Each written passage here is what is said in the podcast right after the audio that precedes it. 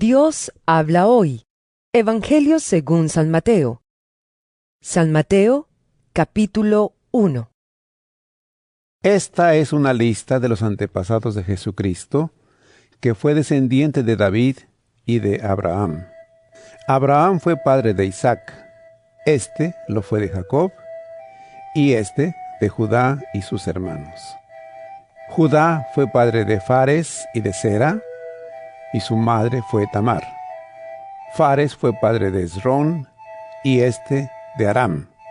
Aram fue padre de Aminadab, este lo fue de Nazón, y este de Salmón.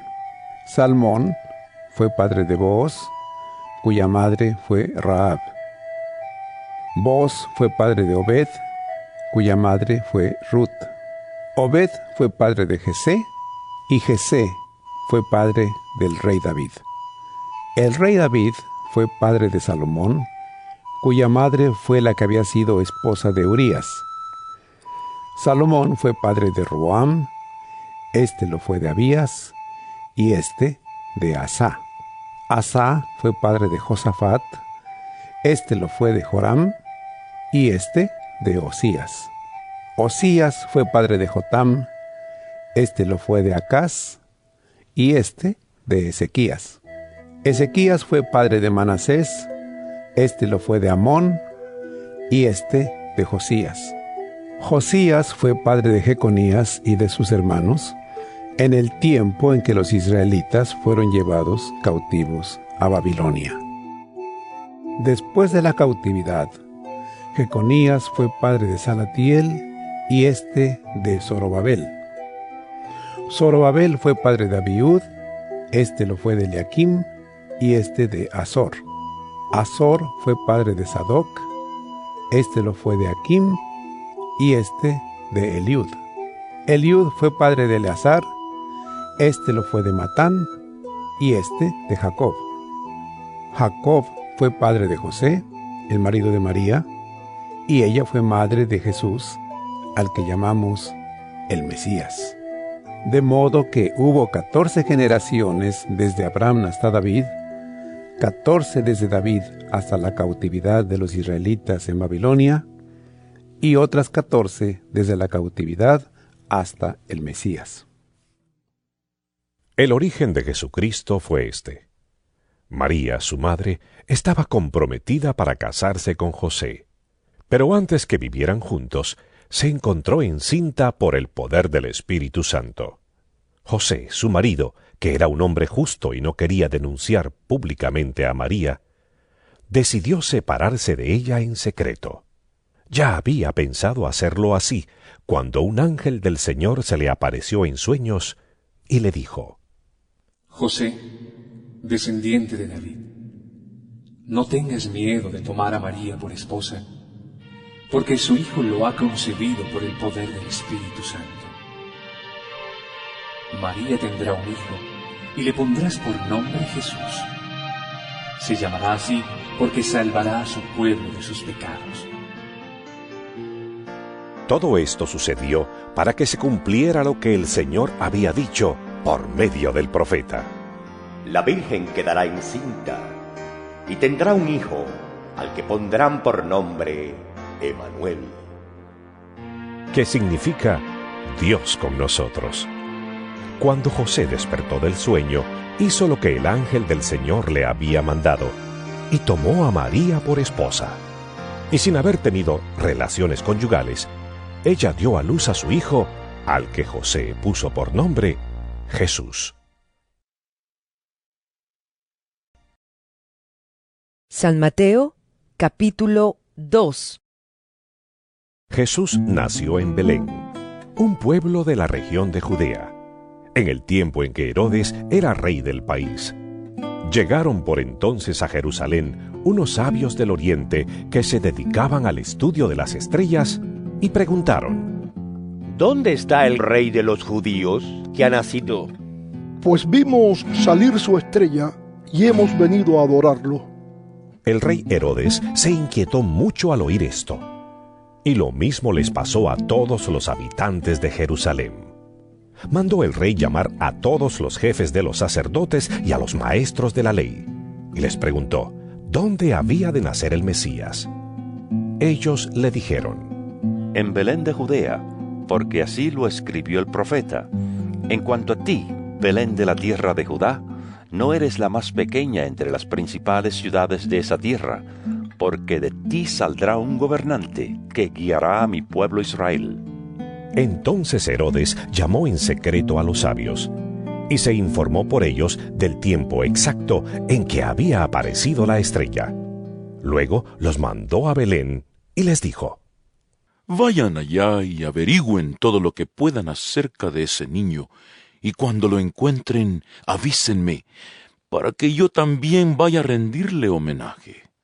Con estas indicaciones del rey, los sabios se fueron y la estrella que habían visto salir iba delante de ellos hasta que por fin se detuvo sobre el lugar donde estaba el niño. Cuando los sabios vieron la estrella, se alegraron mucho. Luego entraron en la casa y vieron al niño con María, su madre, y arrodillándose, le rindieron homenaje. Abrieron sus cofres y le ofrecieron oro, incienso y mirra. Después, advertidos en sueños de que no debían volver a donde estaba Herodes, regresaron a su tierra por otro camino. Cuando ya los sabios se habían ido, un ángel del Señor se le apareció en sueños a José y le dijo, Levántate, toma al niño y a su madre y huye a Egipto. Quédate allí hasta que yo te avise, porque Herodes va a buscar al niño para matarlo. José se levantó tomó al niño y a su madre, y salió con ellos de noche camino de Egipto, donde estuvieron hasta que murió Herodes. Esto sucedió para que se cumpliera lo que el Señor había dicho por medio del profeta.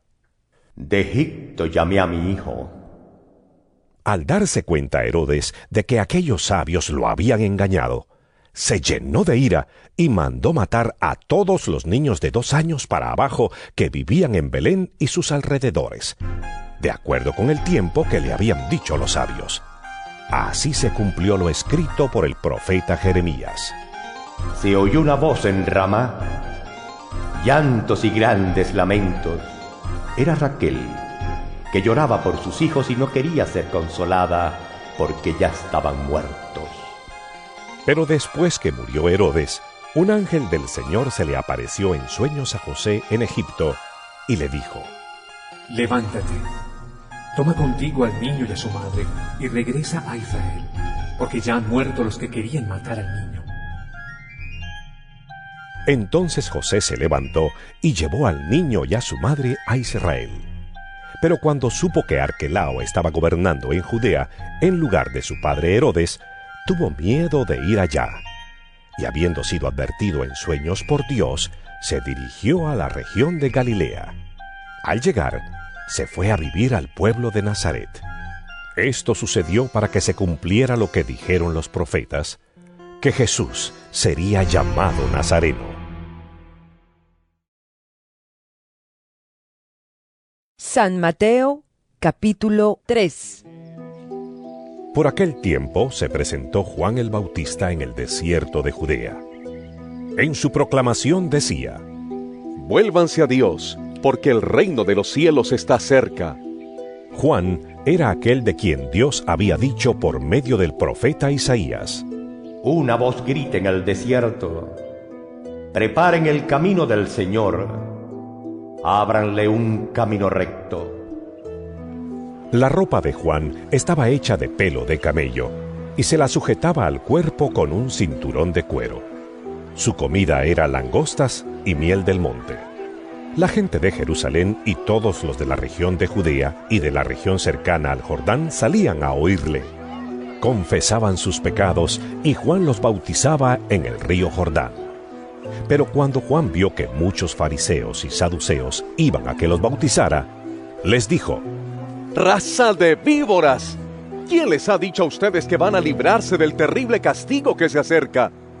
Pórtense de tal modo que se vea claramente que se han vuelto al Señor, y no presuman diciéndose a sí mismos, nosotros somos descendientes de Abraham, porque les aseguro que incluso a estas piedras Dios puede convertirlas en descendientes de Abraham. El hacha ya está lista para cortar los árboles de raíz. Todo árbol que no da buen fruto se corta y se echa al fuego. Yo, en verdad, los bautizo con agua para invitarlos a que se vuelvan a Dios. Pero el que viene después de mí los bautizará con el Espíritu Santo y con fuego. Él es más poderoso que yo, que ni siquiera merezco llevarle sus sandalias. Trae su pala en la mano y limpiará el trigo y lo separará de la paja.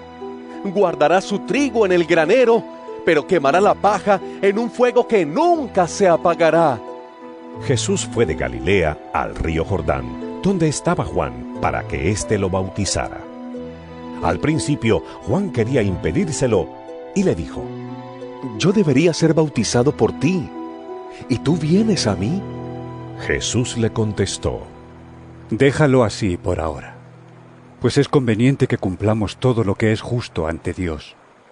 Entonces Juan consintió. En cuanto Jesús fue bautizado y salió del agua, el cielo se le abrió, y vio que el Espíritu de Dios bajaba sobre él como una paloma. Se oyó entonces una voz del cielo que decía, Este es mi Hijo amado, a quien he elegido. San Mateo capítulo 4 Luego el Espíritu llevó a Jesús al desierto para que el diablo lo pusiera a prueba. Estuvo cuarenta días y cuarenta noches sin comer, y después sintió hambre. El diablo se acercó entonces a Jesús para ponerlo a prueba, y le dijo, Si de veras eres hijo de Dios, ordena que estas piedras se conviertan en panes. Pero Jesús le contestó, La escritura dice, No solo de pan vivirá el hombre, sino también de toda palabra que salga de los labios de Dios. Luego, el diablo lo llevó a la santa ciudad de Jerusalén. Lo subió a la parte más alta del templo y le dijo, Si de veras eres hijo de Dios, tírate abajo, porque la escritura dice, Dios mandará que sus ángeles te cuiden, te levantarán con sus manos, para que no tropieces con piedra alguna. Jesús le contestó, También dice la escritura, No pongas a prueba al Señor tu Dios. Finalmente, el diablo lo llevó a un cerro muy alto, y mostrándole todos los países del mundo y la grandeza de ellos, le dijo, Yo te daré todo esto, si te arrodillas y me adoras. Jesús le contestó, Vete, Satanás, porque la escritura dice, Adora al Señor tu Dios y sírvele solo a Él. Entonces el diablo se apartó de Jesús, y unos ángeles acudieron a servirle. Cuando Jesús oyó que habían metido a Juan en la cárcel, se dirigió a Galilea. Pero no se quedó en Nazaret, sino que se fue a vivir a Cafarnaún, a orillas del lago, en la región de las tribus de Zabulón y Neftalí. Esto sucedió para que se cumpliera lo que había escrito el profeta Isaías. Tierra de Zabulón y de Neftalí, al otro lado del Jordán, a la orilla del mar. Galilea, donde viven los paganos. El pueblo que andaba en la oscuridad vio una gran luz. Una luz ha brillado para los que vivían en sombras de muerte. Desde entonces Jesús comenzó a proclamar, Vuélvanse a Dios, porque el reino de los cielos está cerca. Jesús iba caminando por la orilla del lago de Galilea cuando vio a dos hermanos. Uno era Simón, también llamado Pedro, y el otro Andrés. Eran pescadores y estaban echando la red al agua. Jesús les dijo, Síganme, y yo los haré pescadores de hombres. Al momento dejaron sus redes y se fueron con él. Un poco más adelante, Jesús vio a otros dos hermanos, Santiago y Juan, hijos de Zebedeo, que estaban con su padre en una barca arreglando las redes. Jesús los llamó, y enseguida ellos dejaron la barca y a su padre, y lo siguieron. Jesús recorría toda Galilea, enseñando en la sinagoga de cada lugar. Anunciaba la buena noticia del reino y curaba a la gente de todas sus enfermedades y dolencias. Se hablaba de Jesús en toda la región de Siria y le traían a cuantos sufrían de diferentes males, enfermedades y dolores, y a los endemoniados, a los epilépticos y a los paralíticos. Y Jesús los sanaba. Mucha gente de Galilea, de los pueblos de Decápolis, de Jerusalén, de Judea y de la región al oriente del Jordán, seguía a Jesús. San Mateo capítulo 5 Al ver la multitud, Jesús subió al monte y se sentó. Sus discípulos se le acercaron, y él tomó la palabra y comenzó a enseñarles diciendo, Dichosos los que tienen espíritu de pobres, porque de ellos es el reino de los cielos. Dichosos los que sufren, porque serán consolados. Dichosos los humildes, porque heredarán la tierra prometida. Dichosos los que tienen hambre y sed de la justicia, porque serán satisfechos. Dichosos los compasivos, porque Dios tendrá compasión de ellos. Dichosos los de corazón limpio, porque verán a Dios. Dichosos los que trabajan por la paz, porque Dios los llamará hijos suyos. Dichosos los perseguidos por hacer lo que es justo, porque de ellos es el reino de los cielos. Dichosos ustedes cuando la gente los insulte y los maltrate, y cuando por causa mía los ataquen con toda clase de mentiras. Alégrense, estén contentos, porque van a recibir un gran premio en el cielo, pues así también persiguieron a los profetas que vivieron antes que ustedes. Ustedes son la sal de este mundo. Pero si la sal deja de estar salada, ¿cómo podrá recobrar su sabor? Ya no sirve para nada. Así que se la tira a la calle y la gente la pisotea. Ustedes son la luz de este mundo. Una ciudad en lo alto de un cerro no puede esconderse, ni se enciende una lámpara para ponerla bajo un cajón. Antes bien, se la pone en alto para que alumbre a todos los que están en la casa. Del mismo modo procuren ustedes que su luz brille delante de la gente, para que viendo el bien que ustedes hacen, todos alaben a su Padre que está en el cielo. No crean ustedes que yo he venido a suprimir la ley o los profetas. No he venido a ponerles fin, sino a darles su pleno valor. Pues les aseguro que mientras existan el cielo y la tierra, no se le quitará a la ley ni un punto ni una letra, hasta que todo llegue a su cumplimiento. Por eso, el que no obedece uno de los mandatos de la ley, aunque sea el más pequeño, ni enseña a la gente a obedecerlo, será considerado el más pequeño en el reino de los cielos. Pero el que los obedece y enseña a otros a hacer lo mismo, será considerado grande en el reino de los cielos. Porque les digo a ustedes que, si no superan a los maestros de la ley y a los fariseos en hacer lo que es justo ante Dios, nunca entrarán en el reino de los cielos. Ustedes han oído que a sus antepasados se les dijo, No mates, pues el que mate será condenado. Pero yo les digo que cualquiera que se enoje con su hermano será condenado. Al que insulte a su hermano lo juzgará la Junta Suprema. Y el que injurie gravemente a su hermano se hará merecedor del fuego del infierno. Así que, si al llevar tu ofrenda al altar te acuerdas de que tu hermano tiene algo contra ti, deja tu ofrenda allí mismo delante del altar y ve primero a ponerte en paz con tu hermano. Entonces podrás volver al altar y presentar tu ofrenda. Si alguien te lleva a juicio, ponte de acuerdo con él mientras todavía estés a tiempo, para que no te entregue al juez porque si no el juez te entregará a los guardias y te meterán en la cárcel. Te aseguro que no saldrás de allí hasta que pagues el último centavo. Ustedes han oído que se dijo, no cometas adulterio. Pero yo les digo que cualquiera que mira con deseo a una mujer, ya cometió adulterio con ella en su corazón. Así pues, si tu ojo derecho te hace caer en pecado, sácatelo y échalo lejos de ti. Es mejor que pierdas una sola parte de tu cuerpo, y no que todo tu cuerpo sea arrojado al infierno. Y si tu mano derecha te hace caer en pecado, córtatela y échala lejos de ti.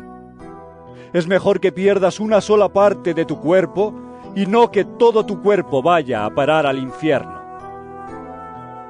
También se dijo, cualquiera que se divorcia de su esposa debe darle un certificado de divorcio pero yo les digo que si un hombre se divorcia de su esposa, a no ser en el caso de una unión ilegal, la pone en peligro de cometer adulterio. Y el que se casa con una divorciada, comete adulterio. También han oído ustedes que se dijo a los antepasados, no dejes de cumplir lo que hayas ofrecido al Señor bajo juramento. Pero yo les digo, simplemente no juren no juren por el cielo porque es el trono de Dios, ni por la tierra porque es el estrado de sus pies, ni por Jerusalén, porque es la ciudad del gran rey. Ni juren ustedes tampoco por su propia cabeza, porque no pueden hacer blanco o negro ni un solo cabello. Baste con decir claramente sí o no, pues lo que se aparta de esto es malo. Ustedes han oído que se dijo, ojo por ojo y diente por diente. Pero yo les digo, no resistas al que te haga algún mal. Al contrario, si alguien te pega en la mejilla derecha, ofrécele también la otra. Si alguien te demanda y te quiere quitar la camisa, déjale que se lleve también tu capa. Si te obligan a llevar carga una milla, llévala dos. A cualquiera que te pida algo, dáselo, y no le vuelvas la espalda al que te pida prestado. También han oído que se dijo, ama a tu prójimo y odia a tu enemigo. Pero yo les digo, amen a sus enemigos y oren por quienes los persiguen. Así ustedes serán hijos de su Padre que está en el cielo.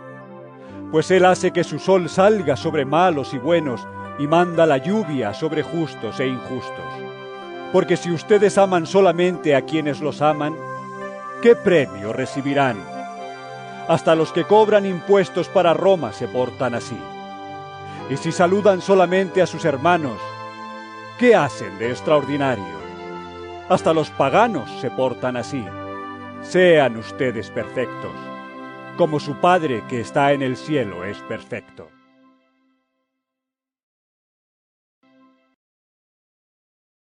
San Mateo capítulo 6 No hagan sus buenas obras delante de la gente solo para que los demás los vean. Si lo hacen así, su Padre que está en el cielo no les dará ningún premio. Por eso cuando ayudes a los necesitados, no lo publiques a los cuatro vientos como hacen los hipócritas en las sinagogas y en las calles, para que la gente hable bien de ellos. Les aseguro que con eso ya tienen su premio. Cuando tú ayudes a los necesitados, no se lo cuentes ni siquiera a tu amigo más íntimo. Hazlo en secreto. Y tu Padre, que ve lo que haces en secreto, te dará tu premio. Cuando ustedes oren no sean como los hipócritas, a quienes les gusta orar de pie en las sinagogas y en las esquinas de las plazas, para que la gente los vea. Les aseguro que con eso ya tienen su premio. Pero tú, cuando ores, entra en tu cuarto, cierra la puerta y ora a tu Padre en secreto. Y tu Padre que ve lo que haces en secreto, te dará tu premio.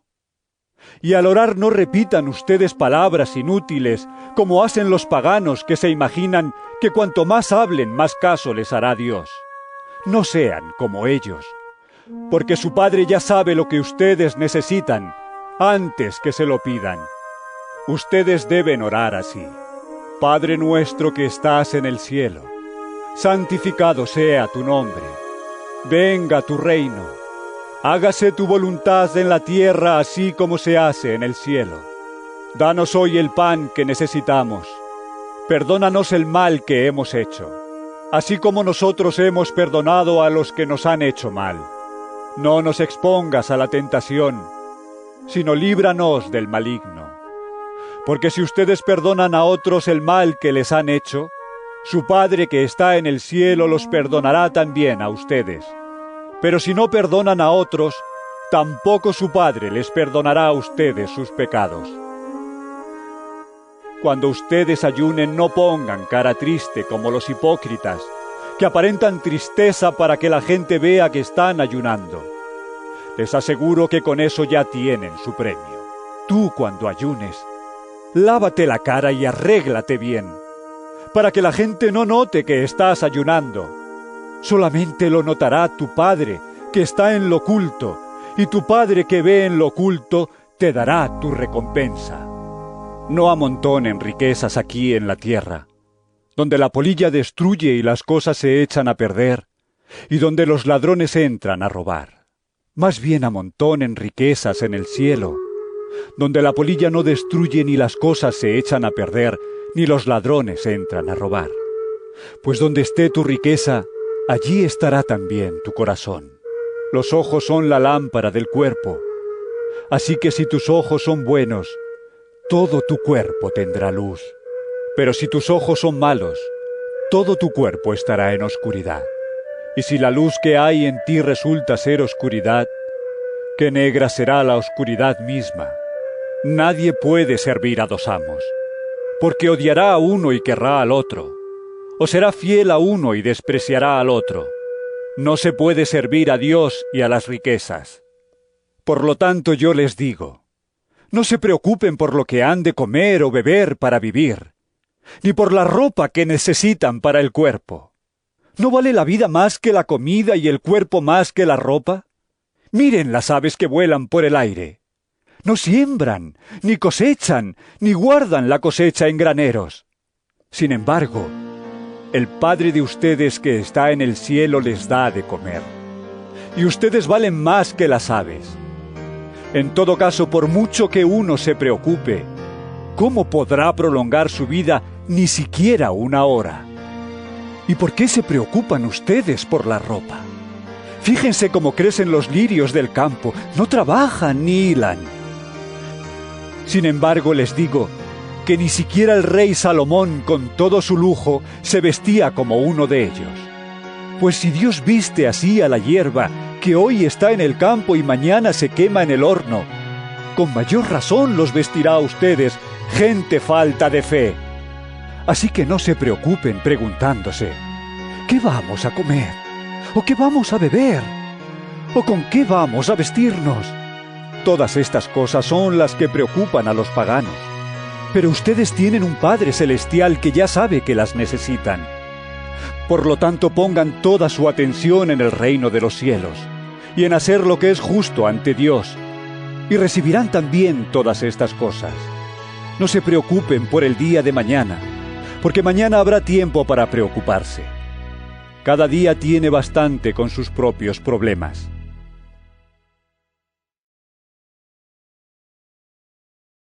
San Mateo capítulo 7 No juzguen a otros para que Dios no los juzgue a ustedes pues Dios los juzgará a ustedes de la misma manera que ustedes juzguen a otros. Y con la misma medida con que ustedes den a otros, Dios les dará a ustedes. ¿Por qué te pones a mirar la astilla que tiene tu hermano en el ojo y no te fijas en el tronco que tú tienes en el tuyo? Y si tú tienes un tronco en tu propio ojo, ¿cómo puedes decirle a tu hermano, déjame sacarte la astilla que tienes en el ojo? Hipócrita. Saca primero el tronco de tu propio ojo, y así podrás ver bien para sacar la astilla que tiene tu hermano en el suyo.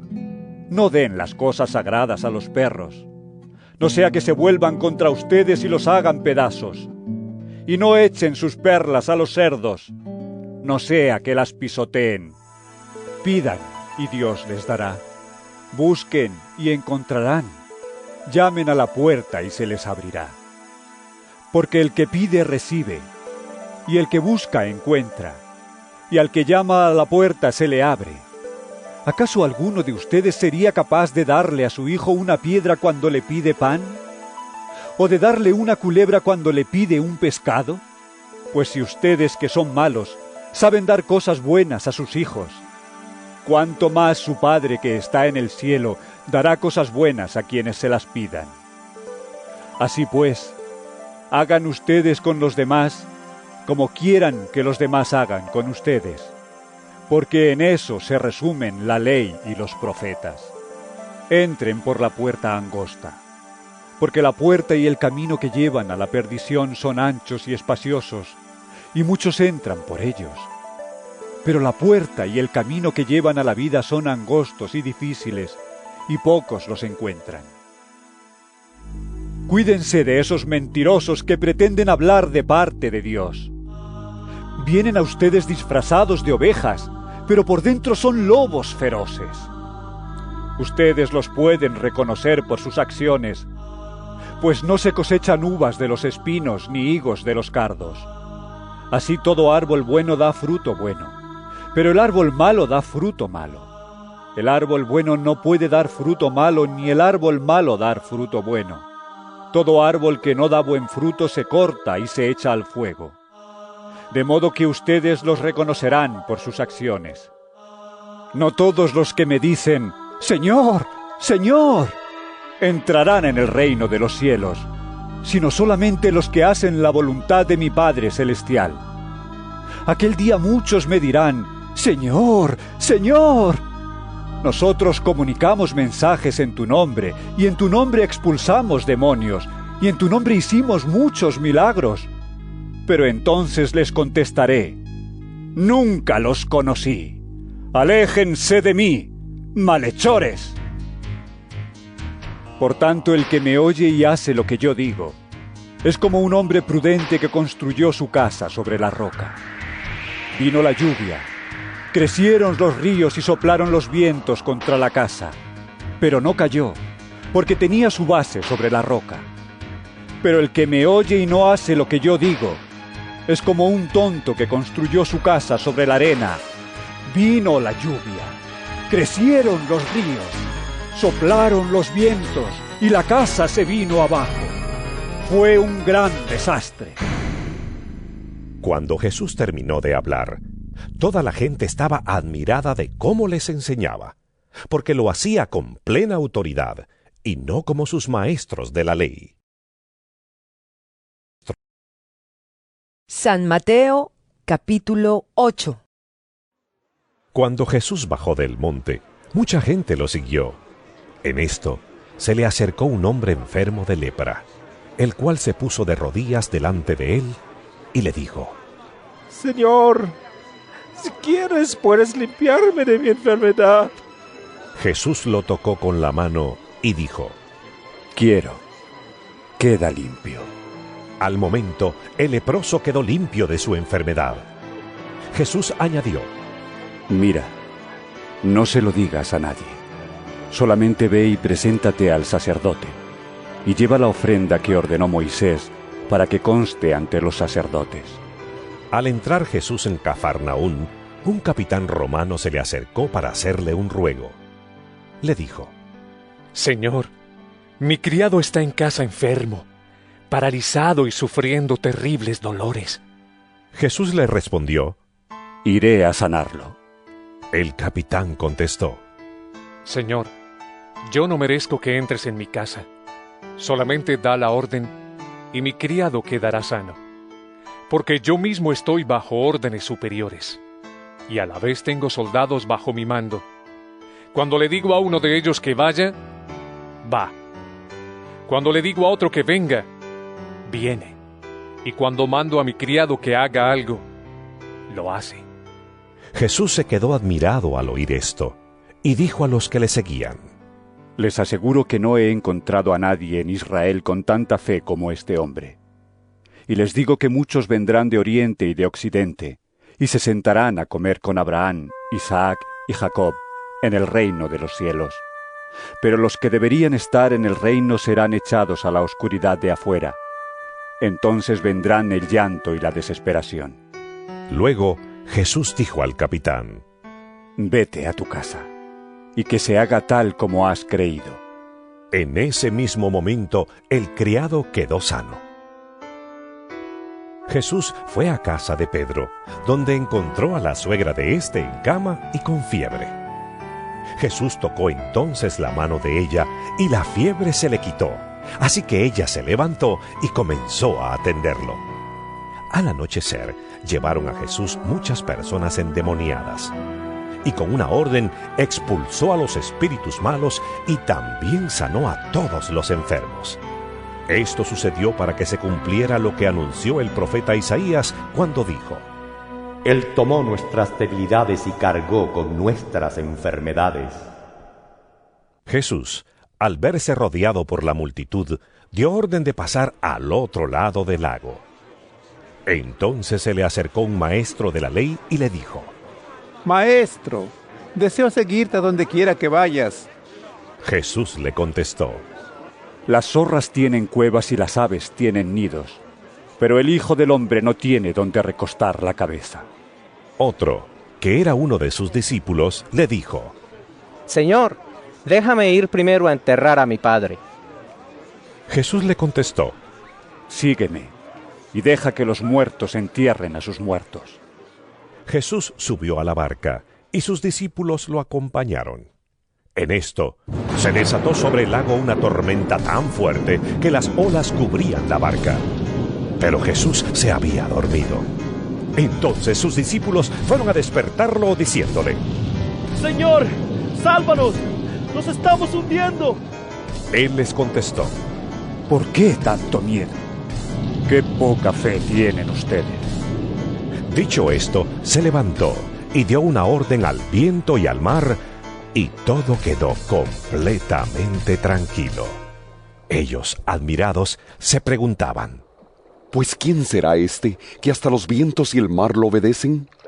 Cuando Jesús llegó al otro lado del lago, a la tierra de Gadara, dos endemoniados salieron de entre las tumbas y se acercaron a él. Eran tan feroces que nadie podía pasar por aquel camino y se pusieron a gritar. No te metas con nosotros, hijo de Dios. Viniste acá para atormentarnos antes de tiempo. Ah. A cierta distancia de allí había muchos cerdos comiendo, y los demonios le rogaron a Jesús. Ah, si nos expulsas, déjanos entrar en esos cerdos. Jesús les dijo, Vayan. Los demonios salieron de los hombres y entraron en los cerdos. Y al momento todos los cerdos echaron a correr pendiente abajo hasta el lago y allí se ahogaron. Los que cuidaban de los cerdos salieron huyendo y al llegar al pueblo comenzaron a contar lo sucedido, todo lo que había pasado con los endemoniados. Entonces todos los del pueblo salieron a donde estaba Jesús, y al verlo le rogaron que se fuera de aquellos lugares. San Mateo capítulo 9 Después de esto, Jesús subió a una barca, pasó al otro lado del lago y llegó a su propio pueblo. Allí le llevaron un paralítico acostado en una camilla. Y cuando Jesús vio la fe que tenían, le dijo al enfermo, Ánimo, hijo, tus pecados quedan perdonados. Algunos maestros de la ley pensaron, lo que éste ha dicho es una ofensa contra Dios. Pero como Jesús se dio cuenta de lo que estaban pensando, les preguntó, ¿Por qué tienen ustedes tan malos pensamientos? ¿Qué es más fácil decir, tus pecados quedan perdonados? O decir, levántate y anda, pues voy a demostrarles que el Hijo del Hombre tiene autoridad en la tierra para perdonar pecados. Entonces le dijo al paralítico, Levántate, toma tu camilla y vete a tu casa. El paralítico se levantó y se fue a su casa. Al ver esto, la gente tuvo miedo y alabó a Dios por haber dado tal poder a los hombres. Jesús se fue de allí y vio a un hombre llamado Mateo, que estaba sentado en el lugar donde cobraba los impuestos para Roma. Jesús le dijo, Sígueme. Entonces Mateo se levantó y lo siguió. Sucedió que Jesús estaba comiendo en la casa y muchos de los que cobraban impuestos para Roma y otra gente de mala fama llegaron y se sentaron también a la mesa junto con Jesús y sus discípulos. Al ver esto, los fariseos preguntaron a los discípulos, ¡Ja! ¿Cómo es que su maestro come con cobradores de impuestos y pecadores? Jesús lo oyó y les dijo, Los que están buenos y sanos no necesitan médico, sino los enfermos. Vayan y aprendan el significado de estas palabras. Lo que quiero es que sean compasivos y no que ofrezcan sacrificios, pues yo no he venido a llamar a los justos, sino a los pecadores. Los seguidores de Juan el Bautista se acercaron a Jesús y le preguntaron, Nosotros y los fariseos ayunamos mucho. ¿Por qué tus discípulos no ayunan? Jesús les contestó, ¿Acaso pueden estar tristes los invitados a una boda mientras el novio está con ellos? Pero llegará el momento en que se lleven al novio. Entonces sí ayunarán. Nadie arregla un vestido viejo con un remiendo de tela nueva, porque el remiendo nuevo se encoge y rompe el vestido viejo, y el desgarrón se hace mayor. Y tampoco se echa vino nuevo en cueros viejos, porque los cueros se revientan, y tanto el vino como los cueros se pierden. Por eso hay que echar el vino nuevo en cueros nuevos, para que así se conserven las dos cosas. Mientras Jesús les estaba hablando, un jefe de los judíos llegó, se arrodilló ante él y le dijo, Mi hija acaba de morir, P pero si tú vienes y pones tu mano sobre ella, volverá a la vida. Jesús se levantó y acompañado de sus discípulos se fue con él. Entonces una mujer que desde hacía doce años estaba enferma con derrames de sangre, se acercó a Jesús por detrás y le tocó el borde de la capa, porque pensaba, Tan solo con que llegue a tocar su capa, quedaré sana. Pero Jesús se dio la vuelta, vio a la mujer y le dijo, Ánimo, hija, por tu fe has sido sanada. Y desde aquel mismo momento quedó sana. Cuando Jesús llegó a casa del jefe de los judíos y vio que los músicos estaban preparados ya para el entierro y que la gente lloraba a gritos, les dijo, Sálganse de aquí, pues la muchacha no está muerta, sino dormida. La gente se rió de Jesús, pero él los hizo salir. Luego entró y tomó de la mano a la muchacha, y ella se levantó. Y por toda aquella región corrió la noticia de lo que había pasado. Al salir Jesús de allí, dos ciegos lo siguieron gritando. Ten compasión de nosotros, hijo de David. Cuando Jesús entró en la casa, los ciegos se le acercaron, y él les preguntó, ¿Creen ustedes que puedo hacer esto? Sí, Señor. Le contestaron. Entonces Jesús les tocó los ojos y les dijo, Que se haga conforme a la fe que ustedes tienen. Y recobraron la vista. Jesús les advirtió mucho. Procuren que no lo sepa nadie. Pero apenas salieron, contaron por toda aquella región lo que Jesús había hecho. Mientras los ciegos salían, algunas personas trajeron a Jesús un mudo que estaba endemoniado. En cuanto Jesús expulsó al demonio, el mudo comenzó a hablar.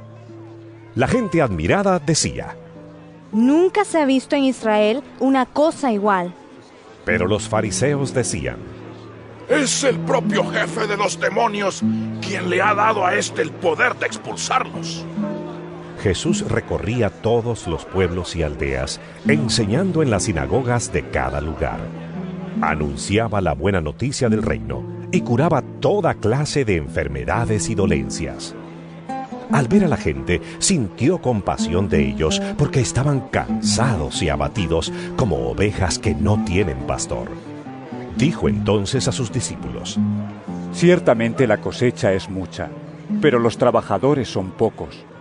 Por eso pidan ustedes al dueño de la cosecha que mande trabajadores a recogerla.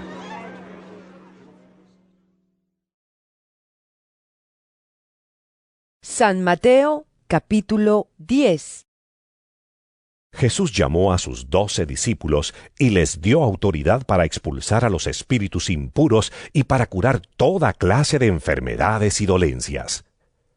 Estos son los nombres de los doce apóstoles.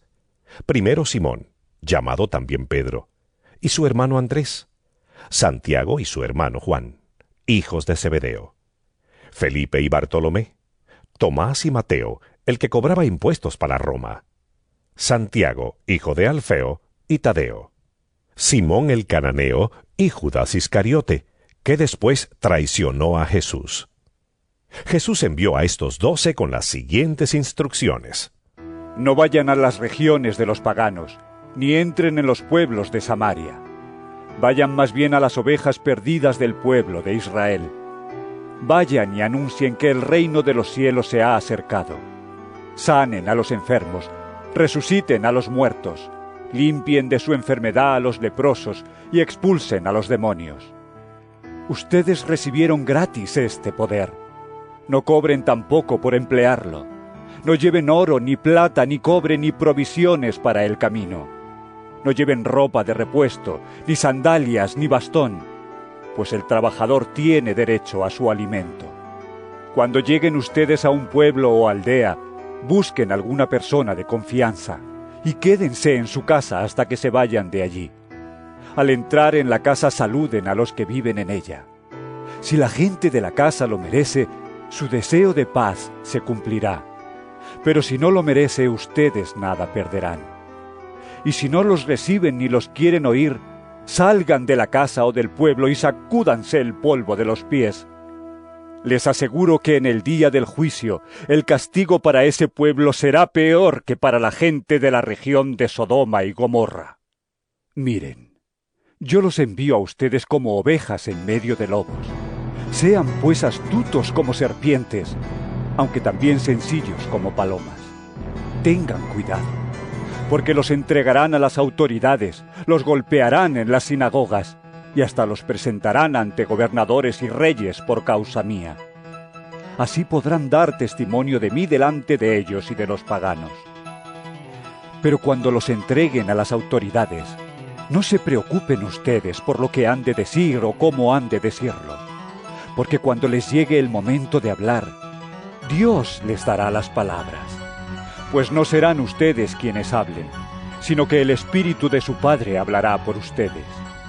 Los hermanos entregarán a la muerte a sus hermanos, y los padres a sus hijos, y los hijos se volverán contra sus padres y los matarán.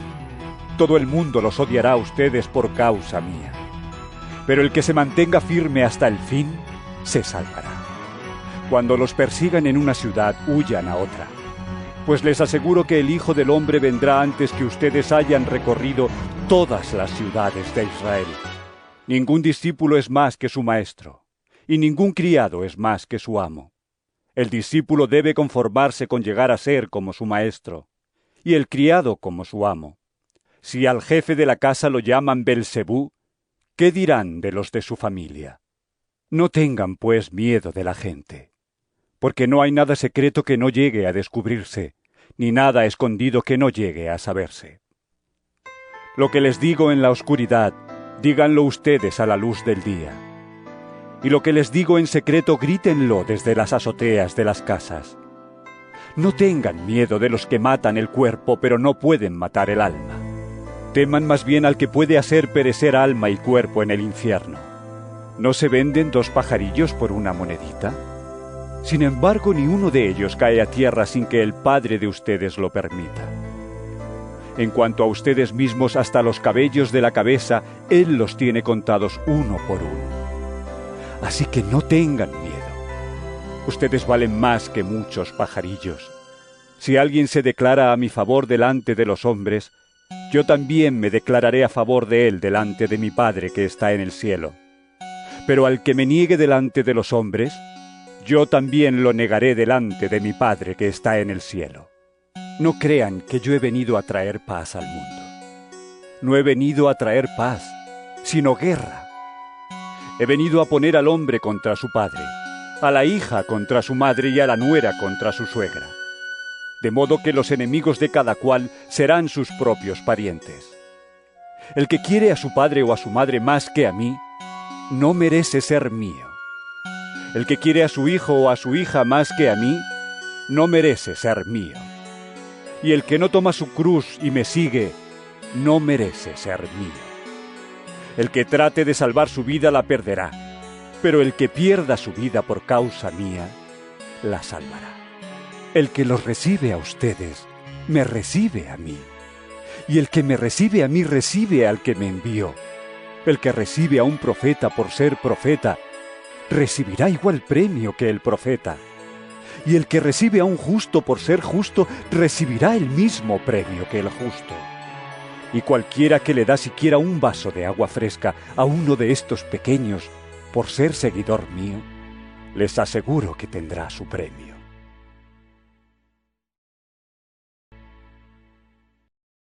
San Mateo capítulo 11 Cuando Jesús terminó de dar instrucciones a sus doce discípulos, se fue de allí a enseñar y anunciar el mensaje en los pueblos de aquella región.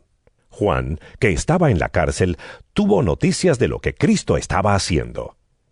Entonces envió a algunos de sus seguidores a que le preguntaran si él era de veras el que había de venir o si debían esperar a otro. Jesús les contestó, Vayan y díganle a Juan lo que están viendo y oyendo.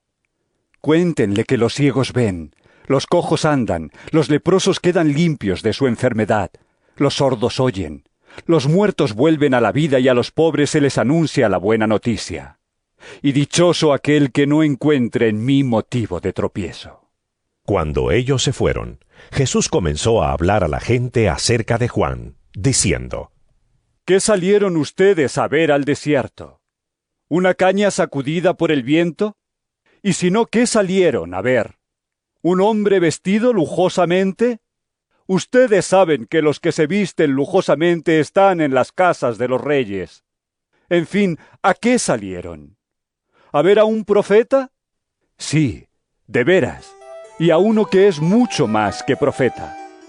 Juan es aquel de quien dice la Escritura, Yo envío mi mensajero delante de ti, para que te prepare el camino. Les aseguro que entre todos los hombres ninguno ha sido más grande que Juan el Bautista. Y sin embargo el más pequeño en el reino de los cielos es más grande que él.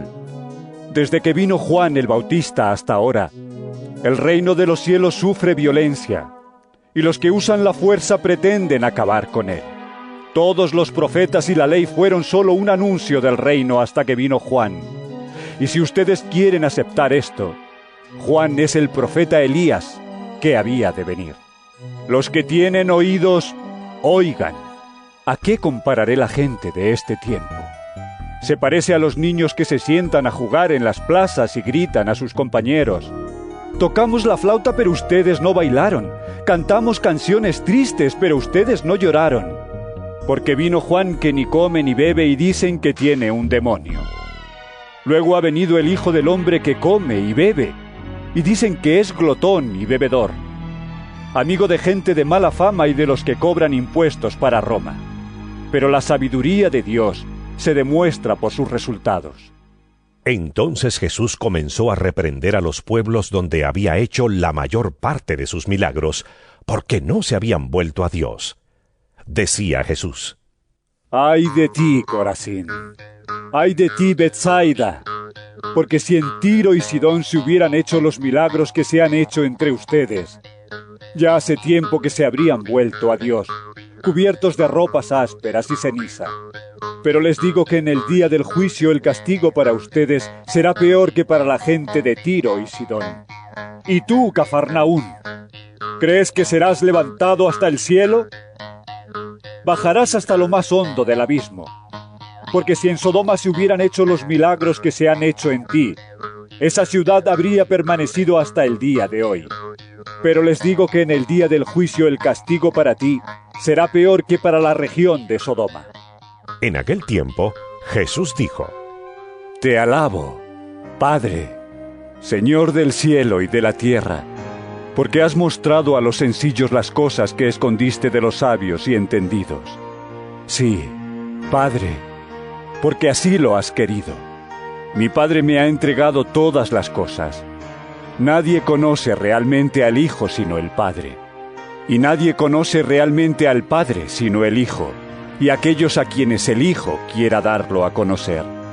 Vengan a mí todos ustedes que están cansados de sus trabajos y cargas, y yo los haré descansar. Acepten el yugo que les pongo y aprendan de mí, que soy paciente y de corazón humilde. Así encontrarán descanso. Porque el yugo que les pongo y la carga que les doy a llevar son ligeros. San Mateo capítulo 12 Por aquel tiempo Jesús caminaba un sábado entre los sembrados.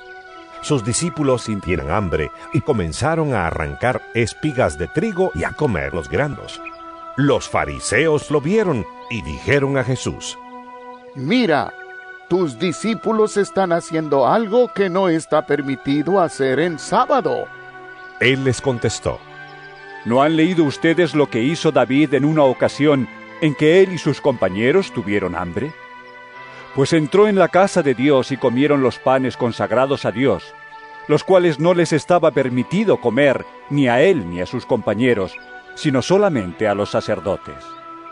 ¿O no han leído en la ley de Moisés que los sacerdotes en el templo no cometen pecado aunque no descansen el sábado? Pues les digo que aquí hay algo más importante que el templo. Ustedes no han entendido el significado de estas palabras. Lo que quiero es que sean compasivos y no que ofrezcan sacrificios. Si lo hubieran entendido, no condenarían a quienes no han cometido ninguna falta. Pues bien, el Hijo del Hombre tiene autoridad sobre el sábado. Jesús se fue de allí y entró en la sinagoga del lugar. Había en ella un hombre que tenía una mano tullida y como buscaban algún pretexto para acusar a Jesús, le preguntaron, ¿Está permitido sanar a un enfermo en sábado?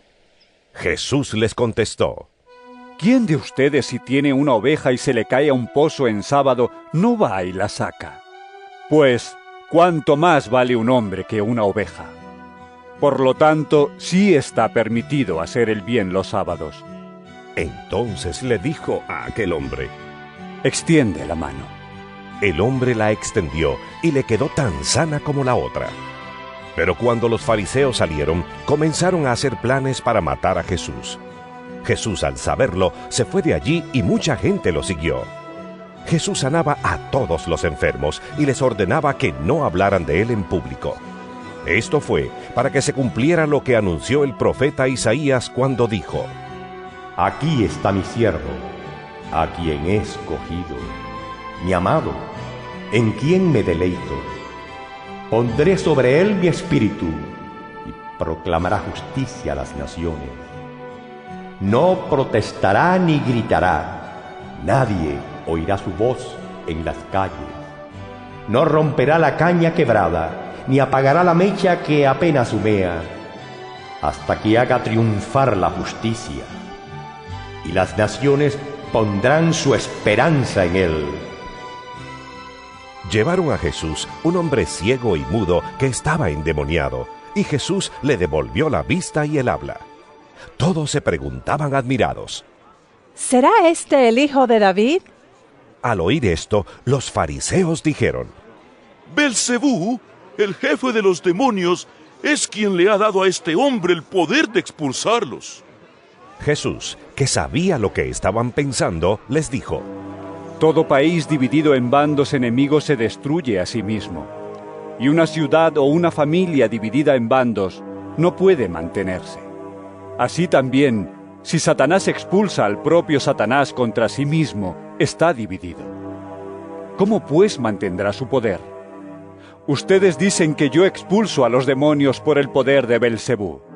Pero si es así, ¿quién da a los seguidores de ustedes el poder para expulsarlos? Por eso ellos mismos demuestran que ustedes están equivocados.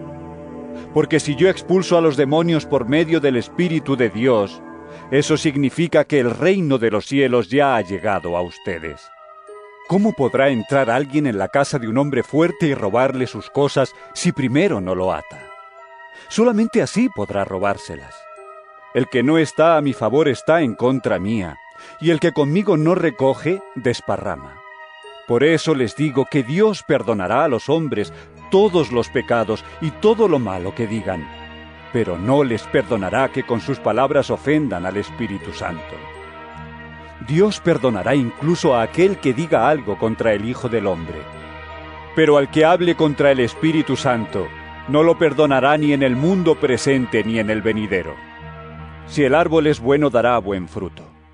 Si el árbol es malo dará mal fruto, pues el árbol se conoce por su fruto. Raza de víboras, ¿cómo pueden decir cosas buenas si ustedes mismos son malos? De lo que abunda en el corazón habla la boca. El hombre bueno dice cosas buenas porque el bien está en él, y el hombre malo dice cosas malas porque el mal está en él. Y yo les digo que en el día del juicio todos tendrán que dar cuenta de cualquier palabra inútil que hayan pronunciado, pues por tus propias palabras serás juzgado y declarado inocente o culpable. Algunos de los fariseos y maestros de la ley dijeron entonces a Jesús, Maestro, queremos verte hacer alguna señal milagrosa. Jesús les contestó, Esta gente malvada e infiel pide una señal milagrosa pero no va a dársele más señal que la del profeta Jonás. Pues así como Jonás estuvo tres días y tres noches dentro del gran pez, así también el Hijo del Hombre estará tres días y tres noches dentro de la tierra.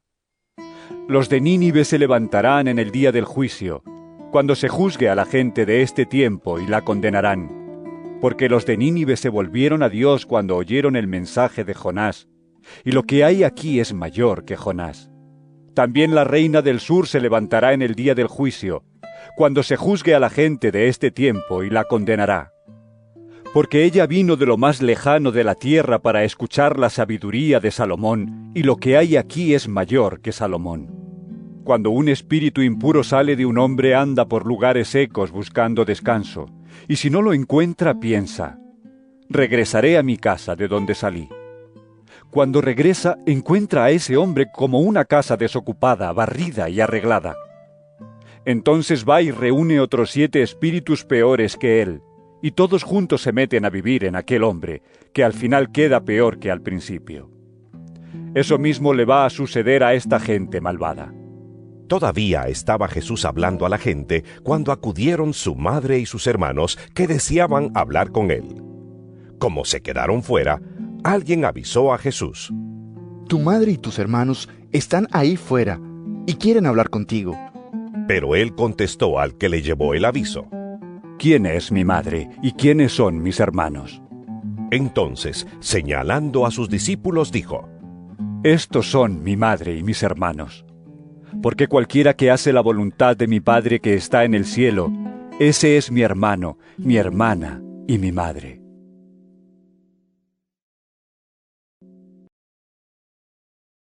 San Mateo capítulo 13 Aquel mismo día salió Jesús de casa y se sentó a la orilla del lago. Como se reunió mucha gente, Jesús subió a una barca y se sentó, mientras la gente se quedaba en la playa. Entonces se puso a hablarles de muchas cosas por medio de parábolas. Les dijo, Un sembrador salió a sembrar. Y al sembrar una parte de la semilla cayó en el camino y llegaron las aves y se la comieron. Otra parte cayó entre las piedras donde no había mucha tierra. Esa semilla brotó pronto, porque la tierra no era muy honda. Pero el sol al salir la quemó, y como no tenía raíz, se secó. Otra parte de la semilla cayó entre espinos, y los espinos crecieron y la ahogaron. Pero otra parte cayó en buena tierra, y dio buena cosecha algunas espigas dieron 100 granos por semilla, otras 60 granos y otras 30. Los que tienen oídos, oigan. Los discípulos se acercaron a Jesús y le preguntaron por qué hablaba a la gente por medio de parábolas. Jesús les contestó, A ustedes Dios les da a conocer los secretos del reino de los cielos, pero a ellos no. Pues al que tiene se le dará más y tendrá bastante pero al que no tiene hasta lo poco que tiene se le quitará. Por eso les hablo por medio de parábolas, porque ellos miran, pero no ven, escuchan, pero no oyen ni entienden. Así, en el caso de ellos se cumple lo que dijo el profeta Isaías. Por más que escuchen no entenderán, por más que miren no verán, pues la mente de este pueblo está entorpecida. Tienen tapados los oídos y han cerrado sus ojos para no ver ni oír, para no entender ni volverse a mí, para que yo no los sane. Pero dichosos ustedes porque tienen ojos que ven y oídos que oyen. Les aseguro que muchos profetas y personas justas quisieron ver esto que ustedes ven y no lo vieron. Quisieron oír esto que ustedes oyen y no lo oyeron. Escuchen pues lo que quiere decir la parábola del sembrador. Los que oyen el mensaje del reino y no lo entienden son como la semilla que cayó en el camino. Viene el maligno y les quita el mensaje sembrado en su corazón. La semilla que cayó entre las piedras representa a los que oyen el mensaje y lo reciben con gusto. Pero como no tienen suficiente raíz, no se mantienen firmes. Cuando por causa del mensaje sufren pruebas o persecución, fallan. La semilla sembrada entre espinos representa a los que oyen el mensaje. Pero los negocios de esta vida les preocupan demasiado, y el amor por las riquezas los engaña. Todo esto ahoga el mensaje y no lo deja dar fruto en ellos. Pero la semilla sembrada en buena tierra representa a los que oyen el mensaje y lo entienden, y dan una buena cosecha, como las espigas que dieron cien, sesenta o treinta granos por semilla. Jesús les contó esta otra parábola. Sucede con el reino de los cielos como con un hombre que sembró buena semilla en su campo. Pero cuando todos estaban durmiendo, llegó un enemigo, sembró mala hierba entre el trigo y se fue. Cuando el trigo creció y se formó la espiga, apareció también la mala hierba. Entonces los trabajadores fueron a decirle al dueño, Señor, si la semilla que sembró usted en el campo era buena, ¿de dónde ha salido la mala hierba? El dueño les dijo, Algún enemigo ha hecho esto. Los trabajadores le preguntaron, ¿Quiere usted que vayamos a arrancar la mala hierba? Pero él les dijo, No, porque al arrancar la mala hierba pueden arrancar también el trigo. Lo mejor es dejarlos crecer juntos hasta la cosecha. Entonces mandaré a los que han de recogerla que recojan primero la mala hierba y la aten en manojos para quemarla, y que después guarden el trigo en mi granero. Jesús también les contó esta parábola. El reino de los cielos es como una semilla de mostaza que un hombre siembra en su campo. Es, por cierto, la más pequeña de todas las semillas. Pero cuando crece se hace más grande que las otras plantas del huerto, y llega a ser como un árbol tan grande que las aves van y se posan en sus ramas. También les contó esta parábola. El reino de los cielos es como la levadura que una mujer mezcla con tres medidas de harina para hacer fermentar toda la masa. Jesús habló de todo esto a la gente por medio de parábolas y sin parábolas no les hablaba. Esto fue para que se cumpliera lo que había dicho el profeta. Hablaré por medio de parábolas. Diré cosas que han estado en secreto desde que Dios hizo el mundo. Jesús despidió entonces a la gente y entró en la casa, donde sus discípulos se le acercaron y le pidieron que les explicara la parábola de la mala hierba en el campo. Jesús les respondió, El que siembra la buena semilla es el Hijo del Hombre, y el campo es el mundo. La buena semilla representa a los que son del reino, y la mala hierba representa a los que son del maligno, y el enemigo que sembró la mala hierba es el diablo. La cosecha representa el fin del mundo, y los que recogen la cosecha son los ángeles. Así como la mala hierba se recoge y se echa al fuego para quemarla, así sucederá también al fin del mundo. El Hijo del Hombre mandará a sus ángeles a recoger de su reino a todos los que hacen pecar a otros y a los que practican el mal. Los echarán en el horno encendido y vendrán el llanto y la desesperación. Entonces los justos brillarán como el sol en el reino de su Padre. Los que tienen oídos, oigan.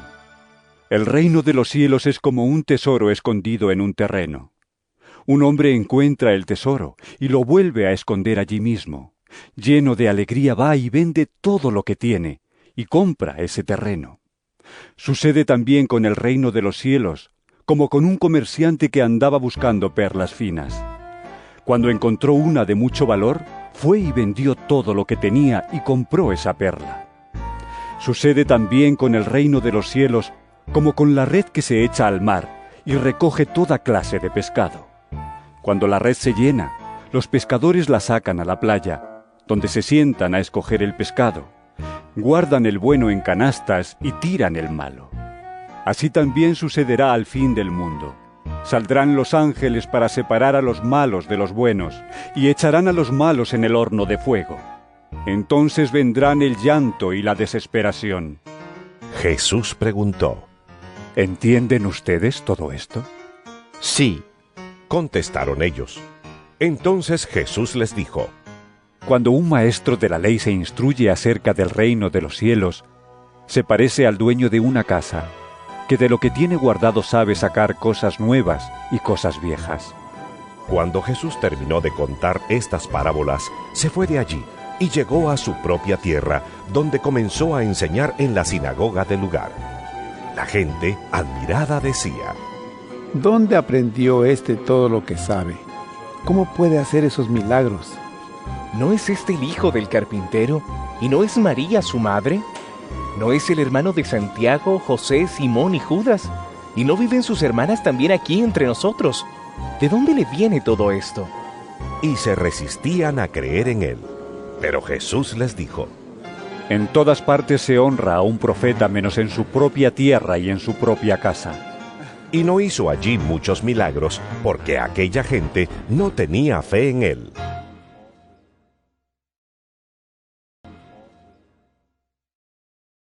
San Mateo capítulo 14 Por aquel mismo tiempo, Herodes, el que gobernaba en Galilea, oyó hablar de Jesús y dijo a los que estaban a su servicio, Ese es Juan el Bautista, que ha resucitado. Por eso tiene este poder milagroso. Es que Herodes había hecho arrestar y encarcelar a Juan.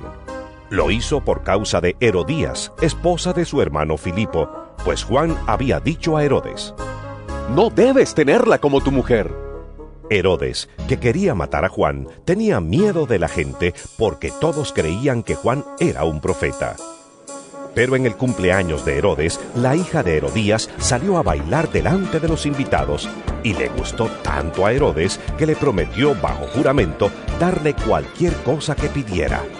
Ella entonces, aconsejada por su madre, dijo a Herodes, Dame en un plato la cabeza de Juan el Bautista.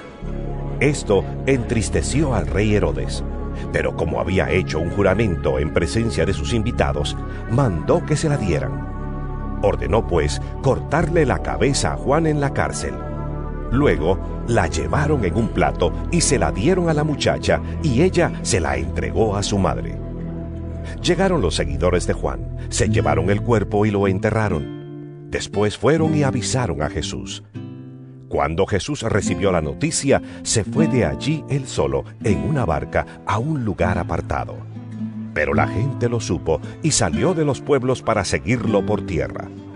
Al bajar Jesús de la barca, vio la multitud. Sintió compasión de ellos y sanó a los enfermos que llevaban. Como ya se hacía de noche, los discípulos se le acercaron y le dijeron, Ya es tarde y este es un lugar solitario. Despide a la gente para que vayan a las aldeas y se compren comida. Jesús les contestó, No es necesario que se vayan. Denles ustedes de comer. Ellos respondieron, No tenemos aquí más que cinco panes y dos pescados. Jesús les dijo, Tráiganmelos aquí. Entonces mandó a la multitud que se sentara sobre la hierba. Luego tomó en sus manos los cinco panes y los dos pescados. Y mirando al cielo, pronunció la bendición y partió los panes. Los dio a los discípulos y ellos los repartieron entre la gente. Todos comieron hasta quedar satisfechos. Recogieron los pedazos sobrantes y con ellos llenaron doce canastas. Los que comieron fueron unos cinco mil hombres, sin contar las mujeres y los niños. Después de esto, Jesús hizo que sus discípulos subieran a la barca para que cruzaran el lago antes que él y llegaran al otro lado mientras él despedía a la gente. Cuando la hubo despedido, Jesús subió a un cerro para orar a solas. Al llegar la noche, estaba allí, él solo, mientras la barca ya iba bastante lejos de tierra firme. Las olas azotaban la barca porque tenían el viento en contra. A la madrugada, Jesús fue hacia ellos caminando sobre el agua. Cuando los discípulos lo vieron andar sobre el agua, se asustaron y gritaron llenos de miedo. ¡Es un fantasma! Pero Jesús les habló, diciéndoles, Calma, soy yo. No tengan miedo. Entonces Pedro le respondió, Señor, si eres tú, ordena que yo vaya hasta ti sobre el agua. ¡Ven! dijo Jesús. Pedro entonces bajó de la barca y comenzó a caminar sobre el agua en dirección a Jesús.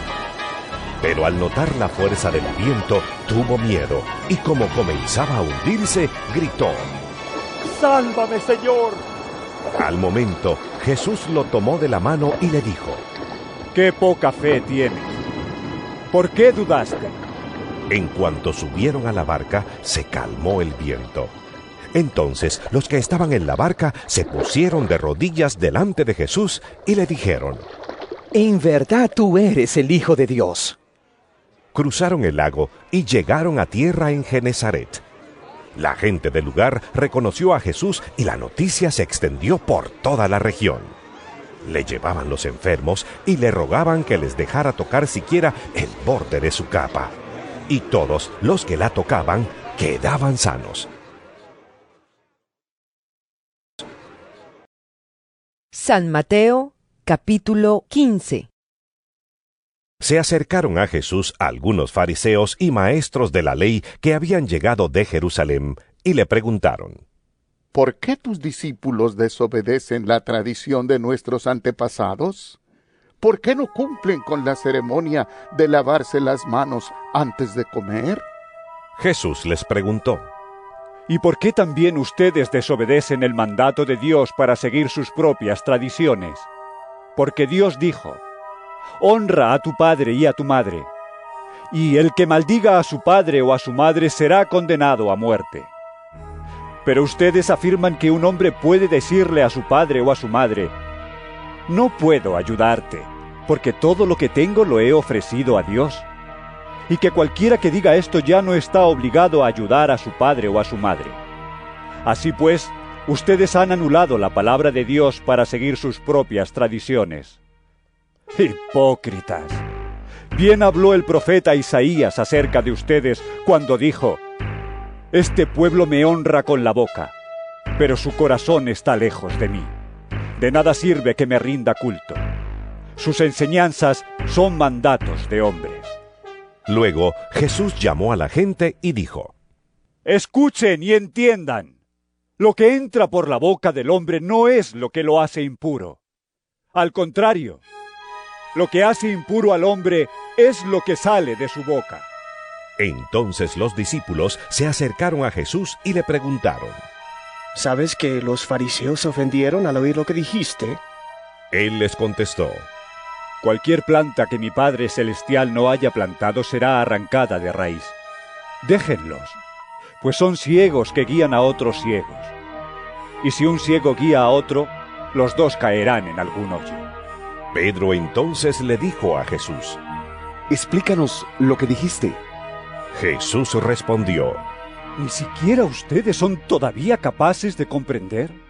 ¿No entienden que todo lo que entra por la boca va al vientre para después salir del cuerpo?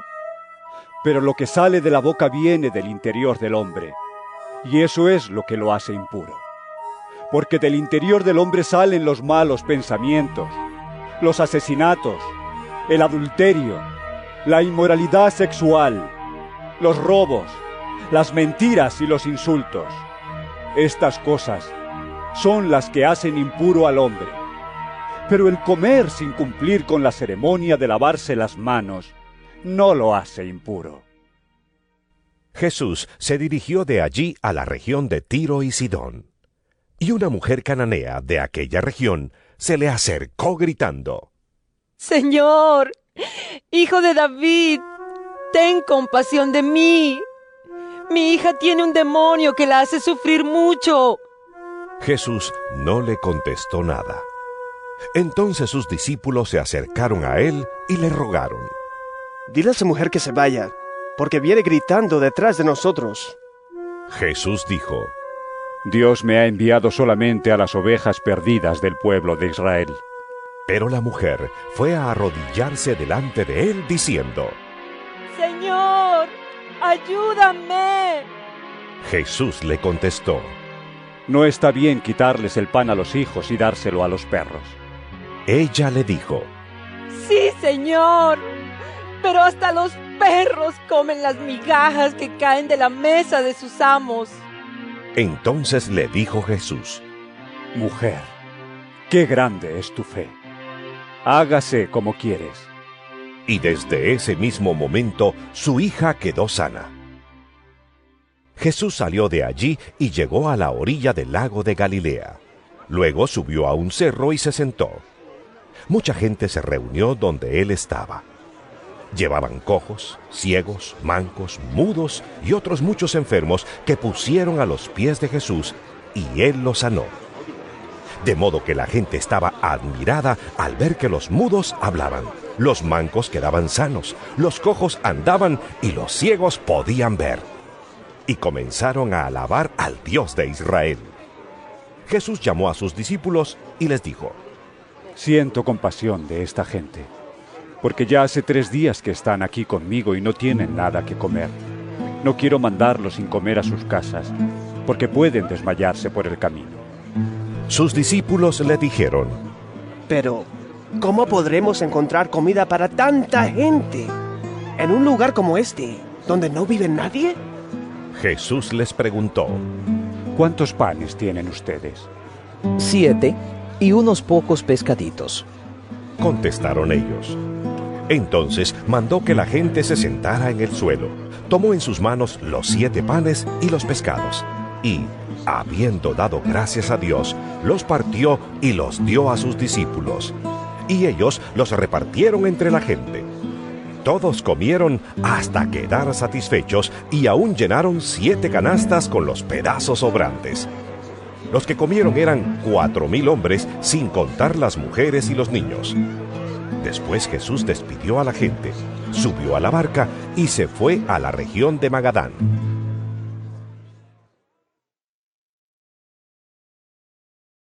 San Mateo capítulo 16 Los fariseos y los saduceos fueron a ver a Jesús y, para tenderle una trampa, le pidieron que hiciera alguna señal milagrosa que probara que él venía de parte de Dios. Pero Jesús les contestó, Por la tarde dicen ustedes, va a ser buen tiempo, porque el cielo está rojo. Y por la mañana dicen, hoy va a ser mal tiempo, porque el cielo está rojo y nublado. Pues si ustedes saben interpretar también el aspecto del cielo, ¿cómo es que no saben interpretar las señales de estos tiempos? Esta gente malvada e infiel pide una señal milagrosa, pero no va a dársele más señal que la de Jonás. Y los dejó y se fue. Cuando los discípulos pasaron al otro lado del lago, se olvidaron de llevar pan. Entonces Jesús les dijo, Miren, cuídense de la levadura de los fariseos y de los saduceos. Los discípulos comentaban unos con otros. No trajimos pan. Jesús se dio cuenta y les dijo, ¿Por qué dicen que no tienen pan? Qué poca fe tienen ustedes. ¿Todavía no entienden ni se acuerdan de los cinco panes que repartí entre cinco mil hombres y cuántas canastas recogieron? Ni se acuerdan tampoco de los siete panes que repartí entre cuatro mil y cuántas canastas recogieron? ¿Cómo no se dan cuenta ustedes de que yo no estaba hablando del pan? Cuídense de la levadura de los fariseos y de los saduceos. Entonces comprendieron que Jesús no les había dicho que se cuidaran de la levadura del pan, sino de la enseñanza de los fariseos y de los saduceos. Cuando Jesús llegó a la región de Cesarea de Filipo, preguntó a sus discípulos, ¿Quién dice la gente que es el Hijo del Hombre? Ellos contestaron, Algunos dicen que Juan el Bautista, otros dicen que Elías. Y otros dicen que Jeremías o algún otro profeta. ¿Y ustedes? ¿Quién dicen que soy? Les preguntó. Simón Pedro le respondió, Tú eres el Mesías, el Hijo del Dios viviente. Entonces Jesús le dijo, Dichoso tú, Simón, hijo de Jonás, porque esto no lo conociste por medios humanos, sino porque te lo reveló mi Padre que está en el cielo. Y yo te digo que tú eres Pedro, y sobre esta piedra voy a construir mi iglesia, y ni siquiera el poder de la muerte podrá vencerla. Te daré las llaves del reino de los cielos. Lo que tú ates aquí en la tierra, también quedará atado en el cielo. Y lo que tú desates aquí en la tierra, también quedará desatado en el cielo. Luego Jesús ordenó a sus discípulos que no dijeran a nadie que Él era el Mesías. A partir de entonces Jesús comenzó a explicar a sus discípulos que Él tendría que ir a Jerusalén y que los ancianos, los jefes de los sacerdotes y los maestros de la ley lo harían sufrir mucho. Les dijo que lo iban a matar, pero que al tercer día resucitaría. Entonces Pedro lo llevó aparte y comenzó a reprenderlo diciendo, Dios no lo quiera, Señor. Esto no te puede pasar. Pero Jesús se volvió y le dijo a Pedro, Apártate de mí, Satanás, pues eres un tropiezo para mí. Tú no ves las cosas como las ve Dios, sino como las ven los hombres. Luego Jesús dijo a sus discípulos, Si alguno quiere ser discípulo mío, olvídese de sí mismo, cargue con su cruz y sígame. Porque el que quiera salvar su vida la perderá, pero el que pierda la vida por causa mía la encontrará. ¿De qué le sirve al hombre ganar el mundo entero si pierde la vida? ¿O cuánto podrá pagar el hombre por su vida? Porque el Hijo del Hombre va a venir con la gloria de su Padre y con sus ángeles. Y entonces recompensará a cada uno conforme a lo que haya hecho. Les aseguro que algunos de los que están aquí presentes no morirán hasta que vean al Hijo del Hombre venir a reinar. San Mateo capítulo 17 Seis días después, Jesús tomó a Pedro, a Santiago y a Juan, el hermano de Santiago, y se fue aparte con ellos a un cerro muy alto. Allí, delante de ellos, cambió la apariencia de Jesús. Su cara brillaba como el sol, y su ropa se volvió blanca como la luz. En esto vieron a Moisés y a Elías conversando con Jesús. Pedro le dijo a Jesús, Señor, qué bien que estemos aquí. Si quieres, haré tres chozas, una para ti, otra para Moisés y otra para Elías. Mientras Pedro estaba hablando, una nube luminosa se posó sobre ellos, y de la nube salió una voz que dijo, Este es mi Hijo amado, a quien he elegido. Escúchenlo. Al oír esto, los discípulos se postraron con la cara en tierra llenos de miedo. Jesús se acercó a ellos, los tocó y les dijo, Levántense, no tengan miedo. Y cuando miraron, ya no vieron a nadie, sino a Jesús solo. Mientras bajaban del cerro, Jesús les ordenó, No cuenten a nadie esta visión, hasta que el Hijo del Hombre haya resucitado. Los discípulos preguntaron entonces a Jesús, ¿Por qué dicen los maestros de la ley que Elías ha de venir primero? Y Jesús contestó, Es cierto que Elías viene primero y que él lo arreglará todo. Pero yo les digo que Elías ya vino, y que ellos no lo reconocieron, sino que hicieron con él todo lo que quisieron. Del mismo modo el Hijo del Hombre va a sufrir a manos de ellos. Entonces los discípulos se dieron cuenta de que Jesús les estaba hablando de Juan el Bautista. Cuando llegaron a donde estaba la gente, se acercó un hombre a Jesús y arrodillándose delante de él le dijo, Señor, ten compasión de mi hijo, porque le dan ataques y sufre terriblemente. Muchas veces cae en el fuego o en el agua. Aquí se lo traje a tus discípulos, pero no han podido sanarlo. Jesús contestó, Oh gente sin fe y perversa, ¿Hasta cuándo tendré que estar con ustedes? ¿Hasta cuándo tendré que soportarlos? Traigan acá al muchacho. Entonces Jesús reprendió al demonio y lo hizo salir del muchacho que quedó sano desde aquel momento. Después los discípulos hablaron aparte con Jesús y le preguntaron, ¿Por qué no pudimos nosotros expulsar al demonio? Jesús les dijo, Porque ustedes tienen muy poca fe. Les aseguro que si tuvieran fe, aunque solo fuera del tamaño de una semilla de mostaza, le dirían a este cerro, quítate de aquí y vete a otro lugar. Y el cerro se quitaría. Nada les sería imposible. Mientras andaban juntos por la región de Galilea, Jesús les dijo, El Hijo del Hombre va a ser entregado en manos de los hombres, y lo matarán, pero al tercer día resucitará. Esta noticia los llenó de tristeza. Cuando Jesús y sus discípulos llegaron a Cafarnaún, los que cobraban el impuesto para el templo fueron a ver a Pedro y le preguntaron, Tu maestro no paga el impuesto para el templo. Sí, lo paga, contestó Pedro. Luego, al entrar Pedro en la casa, Jesús le habló primero diciendo, ¿Tú qué opinas, Simón? ¿A quiénes cobran impuestos y contribuciones los reyes de este mundo? ¿A sus propios súbditos o a los extranjeros? Pedro le contestó, A los extranjeros. Jesús añadió, Así pues los propios súbditos no tienen que pagar nada. Pero para no servir de tropiezo a nadie, vete al lago, echa el anzuelo y saca el primer pez que pique. En su boca encontrarás una moneda que será suficiente para pagar mi impuesto y el tuyo. Llévala y págalos.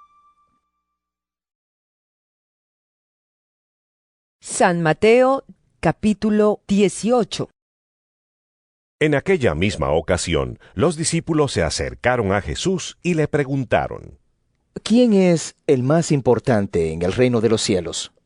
Jesús llamó entonces a un niño, lo puso en medio de ellos y dijo, Les aseguro que si ustedes no cambian y se vuelven como niños, no entrarán en el reino de los cielos. El más importante en el reino de los cielos es el que se humilla y se vuelve como este niño.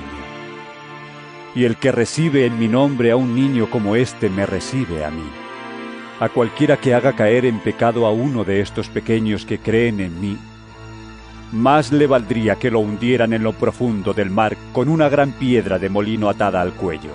Qué malo es para el mundo que haya tantas incitaciones al pecado. Tiene que haberlas. Pero, ay del hombre que haga pecar a los demás. Por eso si tu mano o tu pie te hacen caer en pecado, córtatelos y échalos lejos de ti. Es mejor que entres en la vida manco o cojo, y no que con tus dos manos y tus dos pies seas arrojado al fuego eterno. Y si tu ojo te hace caer en pecado, sácatelo y échalo lejos de ti.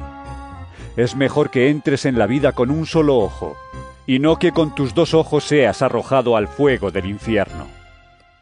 No desprecien a ninguno de estos pequeños, pues les digo que en el cielo los ángeles de ellos están mirando siempre el rostro de mi Padre Celestial. ¿Qué les parece? Si un hombre tiene cien ovejas y se le extravía una de ellas, ¿acaso no dejará las otras noventa y nueve en el monte para ir a buscar la oveja extraviada? Y si logra encontrarla, de seguro se alegrará más por esa oveja que por las noventa y nueve que no se extraviaron. Así también el Padre de ustedes que está en el cielo no quiere que se pierda ninguno de estos pequeños. Si tu hermano te hace algo malo, habla con él a solas y hazle reconocer su falta. Si te hace caso, ya has ganado a tu hermano. Si no te hace caso, llama a una o dos personas más para que toda acusación se base en el testimonio de dos o tres testigos. Si tampoco les hace caso a ellos, díselo a la comunidad. Y si tampoco hace caso a la comunidad, entonces habrás de considerarlo como un pagano o como uno de esos que cobran impuestos para Roma. Les aseguro que lo que ustedes aten aquí en la tierra, también quedará atado en el cielo. Y lo que ustedes desaten aquí en la tierra, también quedará desatado en el cielo. Esto les digo. Si dos de ustedes se ponen de acuerdo aquí en la tierra para pedir algo en oración, mi Padre que está en el cielo se lo dará. Porque donde dos o tres se reúnen en mi nombre, allí estoy yo en medio de ellos. Entonces Pedro fue y preguntó a Jesús, Señor, ¿cuántas veces deberé perdonar a mi hermano si me hace algo malo? ¿Hasta siete? Jesús le contestó, No te digo hasta siete veces, sino hasta setenta veces siete. Por esto, sucede con el reino de los cielos como con un rey que quiso hacer cuentas con sus funcionarios. Estaba comenzando a hacerlas cuando le presentaron a uno que le debía muchos millones. Como aquel funcionario no tenía con qué pagar, el rey ordenó que lo vendieran como esclavo, junto con su esposa, sus hijos y todo lo que tenía para que quedara pagada la deuda. El funcionario se arrodilló delante del rey y le rogó, Tenga usted paciencia conmigo y se lo pagaré todo. Y el rey tuvo compasión de él. Así que le perdonó la deuda y lo puso en libertad. Pero al salir aquel funcionario se encontró con un compañero suyo que le debía una pequeña cantidad. Lo agarró del cuello y comenzó a estrangularlo diciéndole, Págame lo que me debes. El compañero, arrodillándose delante de él, le rogó, Ten paciencia conmigo y te lo pagaré todo. Pero el otro no quiso, sino que lo hizo meter en la cárcel hasta que le pagara la deuda. Esto dolió mucho a los otros funcionarios, que fueron a contarle al rey todo lo sucedido. Entonces el rey lo mandó llamar y le dijo, Malvado, yo te perdoné toda aquella deuda porque me lo rogaste. Pues tú también debiste tener compasión de tu compañero, del mismo modo que yo tuve compasión de ti. Y tanto se enojó el rey, que ordenó castigarlo hasta que pagara todo lo que debía. Jesús añadió, Así hará también con ustedes mi Padre Celestial, si cada uno de ustedes no perdona de corazón a su hermano.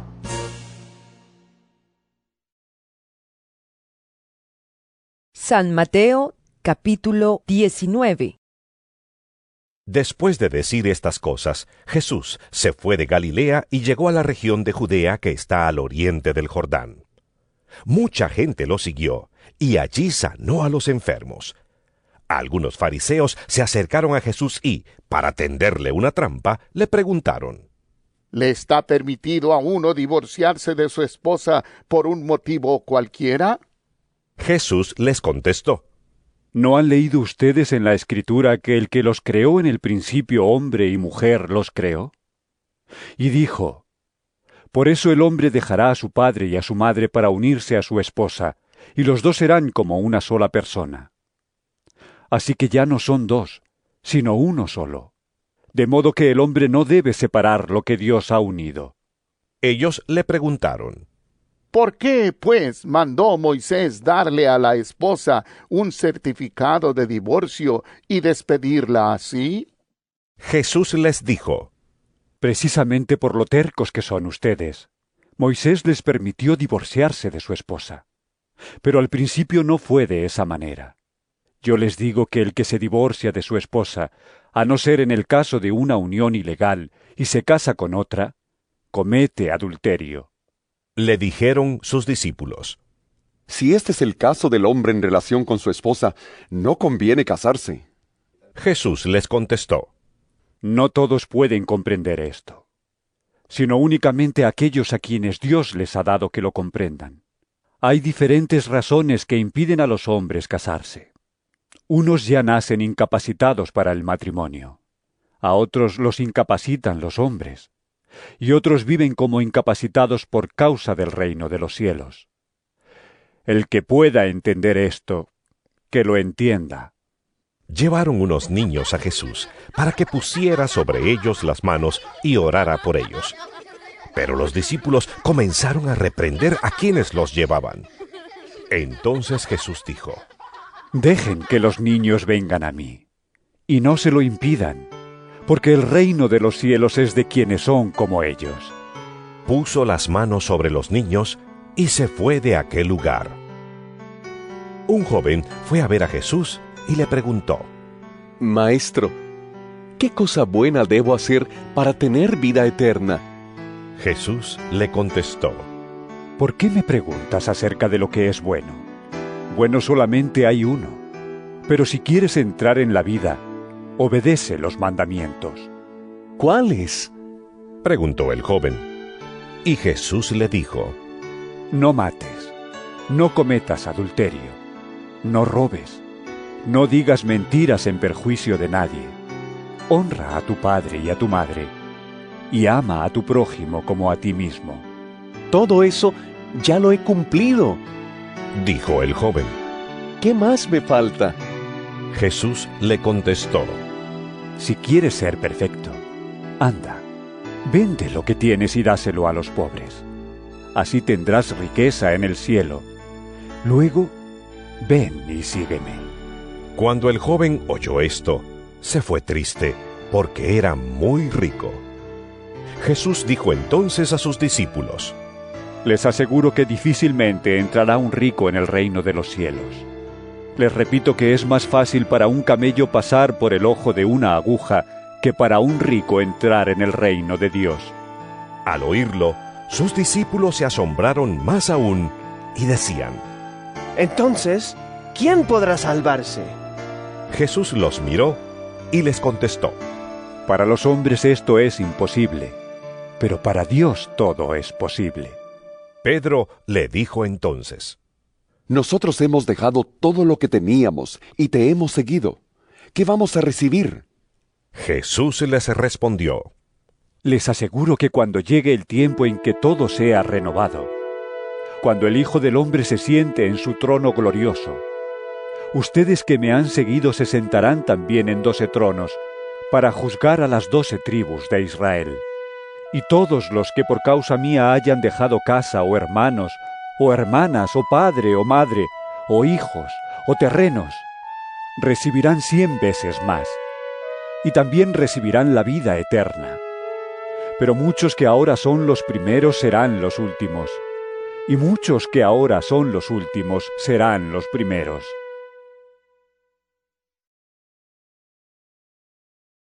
San Mateo capítulo 20 Sucede con el reino de los cielos como con el dueño de una finca, que salió muy de mañana a contratar trabajadores para su viñedo.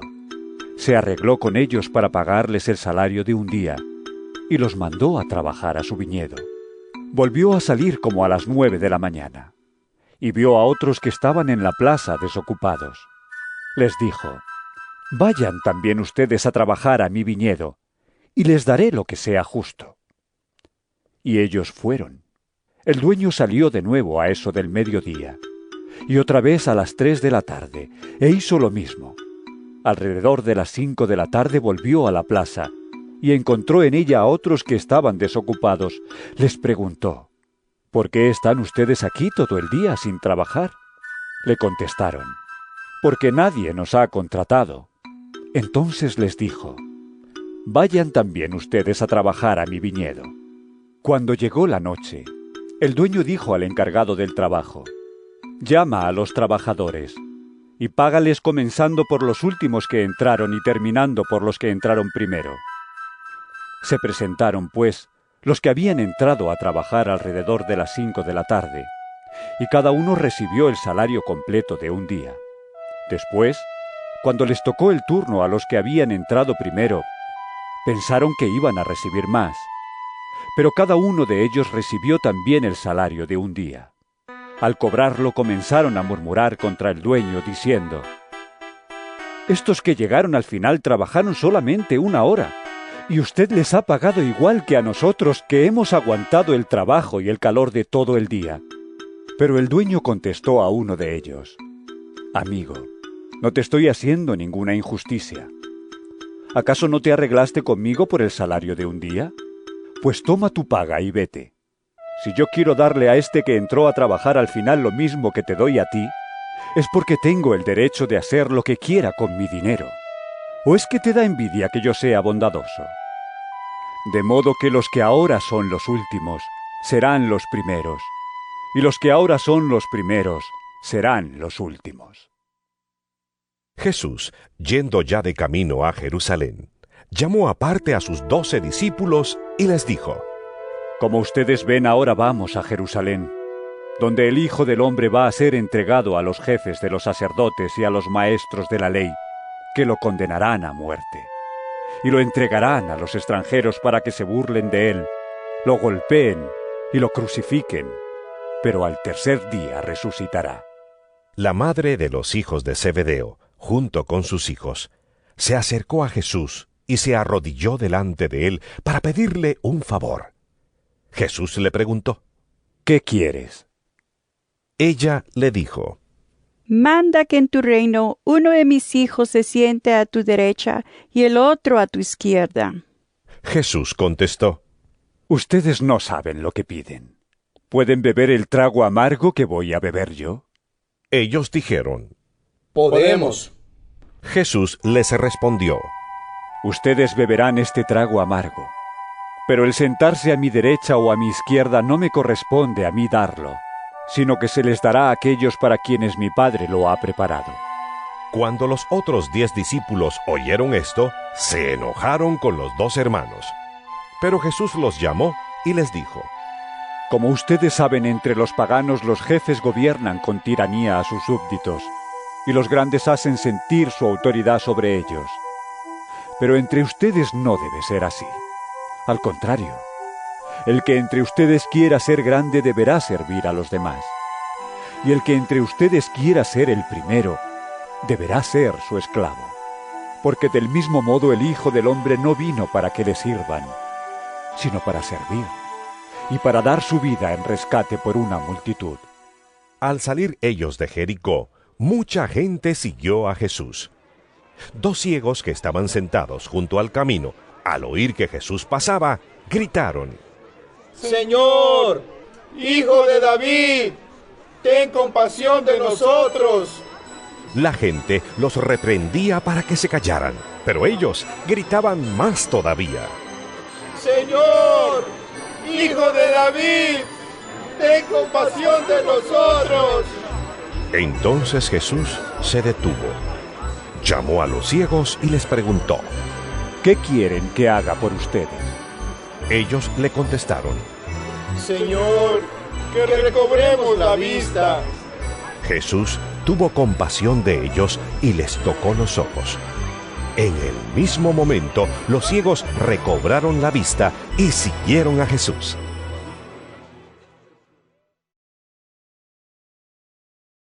San Mateo capítulo 21 Cuando ya estaban cerca de Jerusalén y habían llegado a Betfagé, al monte de los olivos, Jesús envió a dos de sus discípulos, diciéndoles, Vayan a la aldea que está enfrente. Allí encontrarán una burra atada y un burrito con ella. Desátenla y tráiganmelos. Y si alguien les dice algo, díganle que el Señor los necesita y que enseguida los devolverá. Esto sucedió para que se cumpliera lo que dijo el profeta cuando escribió. Digan a la ciudad de Sión, mira, tu rey viene a ti, humilde, montado en un burro, en un burrito, cría de una bestia de carga. Los discípulos fueron e hicieron lo que Jesús les había mandado. Llevaron la burra y su cría, echaron sus capas encima de ellos y Jesús montó. Había mucha gente. Unos tendían sus capas por el camino y otros tendían ramas que cortaban de los árboles. Y tanto los que iban delante como los que iban detrás gritaban. Osana al Hijo del Rey David. Bendito el que viene en el nombre del Señor. Osana a las alturas. Cuando Jesús entró en Jerusalén, toda la ciudad se alborotó y muchos preguntaban. ¿Quién es este? Y la gente contestaba. Es el profeta Jesús, el de Nazaret de Galilea. Jesús entró en el templo y echó de allí a todos los que estaban vendiendo y comprando. Volcó las mesas de los que cambiaban dinero a la gente y los puestos de los que vendían palomas y les dijo, En las escrituras se dice, mi casa será declarada casa de oración, pero ustedes están haciendo de ella una cueva de ladrones. Se acercaron a Jesús en el templo los ciegos y los cojos, y él los sanó.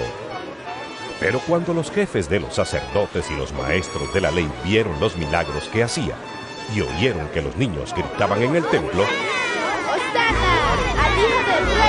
se enojaron y dijeron a Jesús, ¿Oyes lo que esos están diciendo? Jesús les contestó, Sí, lo oí. Pero no han leído ustedes la escritura que habla de esto. Dice, con los cantos de los pequeños, de los niñitos de pecho, has dispuesto tu alabanza. Entonces los dejó y se fue de la ciudad a Betania, donde pasó la noche. Por la mañana, cuando volvía a la ciudad, Jesús sintió hambre. Vio una higuera junto al camino y se acercó a ella, pero no encontró más que hojas. Entonces le dijo a la higuera, Nunca más vuelvas a dar fruto. Y al instante la higuera se secó. Al ver lo ocurrido, los discípulos se maravillaron y preguntaron a Jesús, ¿Cómo es que la higuera se secó al instante? Jesús les contestó, Les aseguro que si tienen fe y no dudan, no solamente podrán hacer esto que le hice a la higuera, sino que aun si a este cerro le dicen, Quítate de ahí y arrójate al mar, así sucederá. Y todo lo que ustedes al orar pidan con fe, lo recibirán. Después de esto, Jesús entró en el templo. Mientras estaba allí enseñando, se le acercaron los jefes de los sacerdotes y los ancianos de los judíos y le preguntaron, ¿Con qué autoridad haces esto? ¿Quién te dio esta autoridad? Jesús les contestó, Yo también les voy a hacer una pregunta. ¿Quién envió a Juan a bautizar? ¿Dios o los hombres? Si ustedes me responden, yo les diré con qué autoridad hago esto. Comenzaron a discutir unos con otros. Si respondemos que Dios lo envió, nos dirá, entonces ¿por qué no le creyeron? Y no podemos decir que fueron los hombres, porque tenemos miedo de la gente, ya que todos creen que Juan era un profeta. Así que respondieron a Jesús. No lo sabemos. Entonces él les contestó, Pues yo tampoco les digo con qué autoridad hago esto. Jesús les preguntó, ¿Qué opinan ustedes de esto? Un hombre tenía dos hijos, y le dijo a uno de ellos, Hijo, ve hoy a trabajar a mi viñedo. El hijo le contestó, No quiero ir. Pero después cambió de parecer y fue. Luego el padre se dirigió al otro y le dijo lo mismo. Este contestó, Sí, señor, yo iré. Pero no fue. ¿Cuál de los dos hizo lo que su padre quería? El primero. Contestaron ellos. Y Jesús les dijo, Les aseguro que los que cobran impuestos para Roma y las prostitutas entrarán antes que ustedes en el reino de los cielos. Porque Juan el Bautista vino a enseñarles el camino de la justicia, y ustedes no le creyeron. En cambio, esos cobradores de impuestos y esas prostitutas sí le creyeron. Pero ustedes, aunque vieron todo esto, no cambiaron de actitud para creerle. Escuchen otra parábola. El dueño de una finca plantó un viñedo y le puso un cerco. Preparó un lugar donde hacer el vino y levantó una torre para vigilarlo todo. Luego alquiló el terreno a unos labradores y se fue de viaje. Cuando llegó el tiempo de la cosecha, mandó unos criados a pedir a los labradores la parte que le correspondía. Pero los labradores echaron mano a los criados, golpearon a uno, mataron a otro y apedrearon a otro. El dueño volvió a mandar más criados que al principio, pero los labradores los trataron a todos de la misma manera. Por fin mandó a su propio hijo pensando, sin duda respetarán a mi hijo. Pero cuando vieron al hijo los labradores se dijeron unos a otros, Este es el que ha de recibir la herencia, matémoslo y nos quedaremos con su propiedad. Así que lo agarraron, lo sacaron del viñedo y lo mataron. Y ahora, cuando venga el dueño del viñedo, ¿qué creen ustedes que hará con esos labradores? Le contestaron, ¿Matará sin compasión a esos malvados? y alquilará el viñedo a otros labradores que le entreguen a su debido tiempo la parte de la cosecha que le corresponde. Jesús entonces les dijo, ¿Nunca han leído ustedes las escrituras? Dicen, La piedra que los constructores despreciaron se ha convertido en la piedra principal. Esto lo hizo el Señor y estamos maravillados. Por eso les digo que a ustedes se les quitará el reino y que se le dará a un pueblo que produzca la debida cosecha. En cuanto a la piedra, cualquiera que caiga sobre ella quedará hecho pedazos, y si la piedra cae sobre alguien, lo hará polvo. Los jefes de los sacerdotes y los fariseos, al oír las parábolas que Jesús contaba, se dieron cuenta de que hablaba de ellos. Quisieron entonces arrestarlo, pero tenían miedo porque la gente creía que Jesús era un profeta.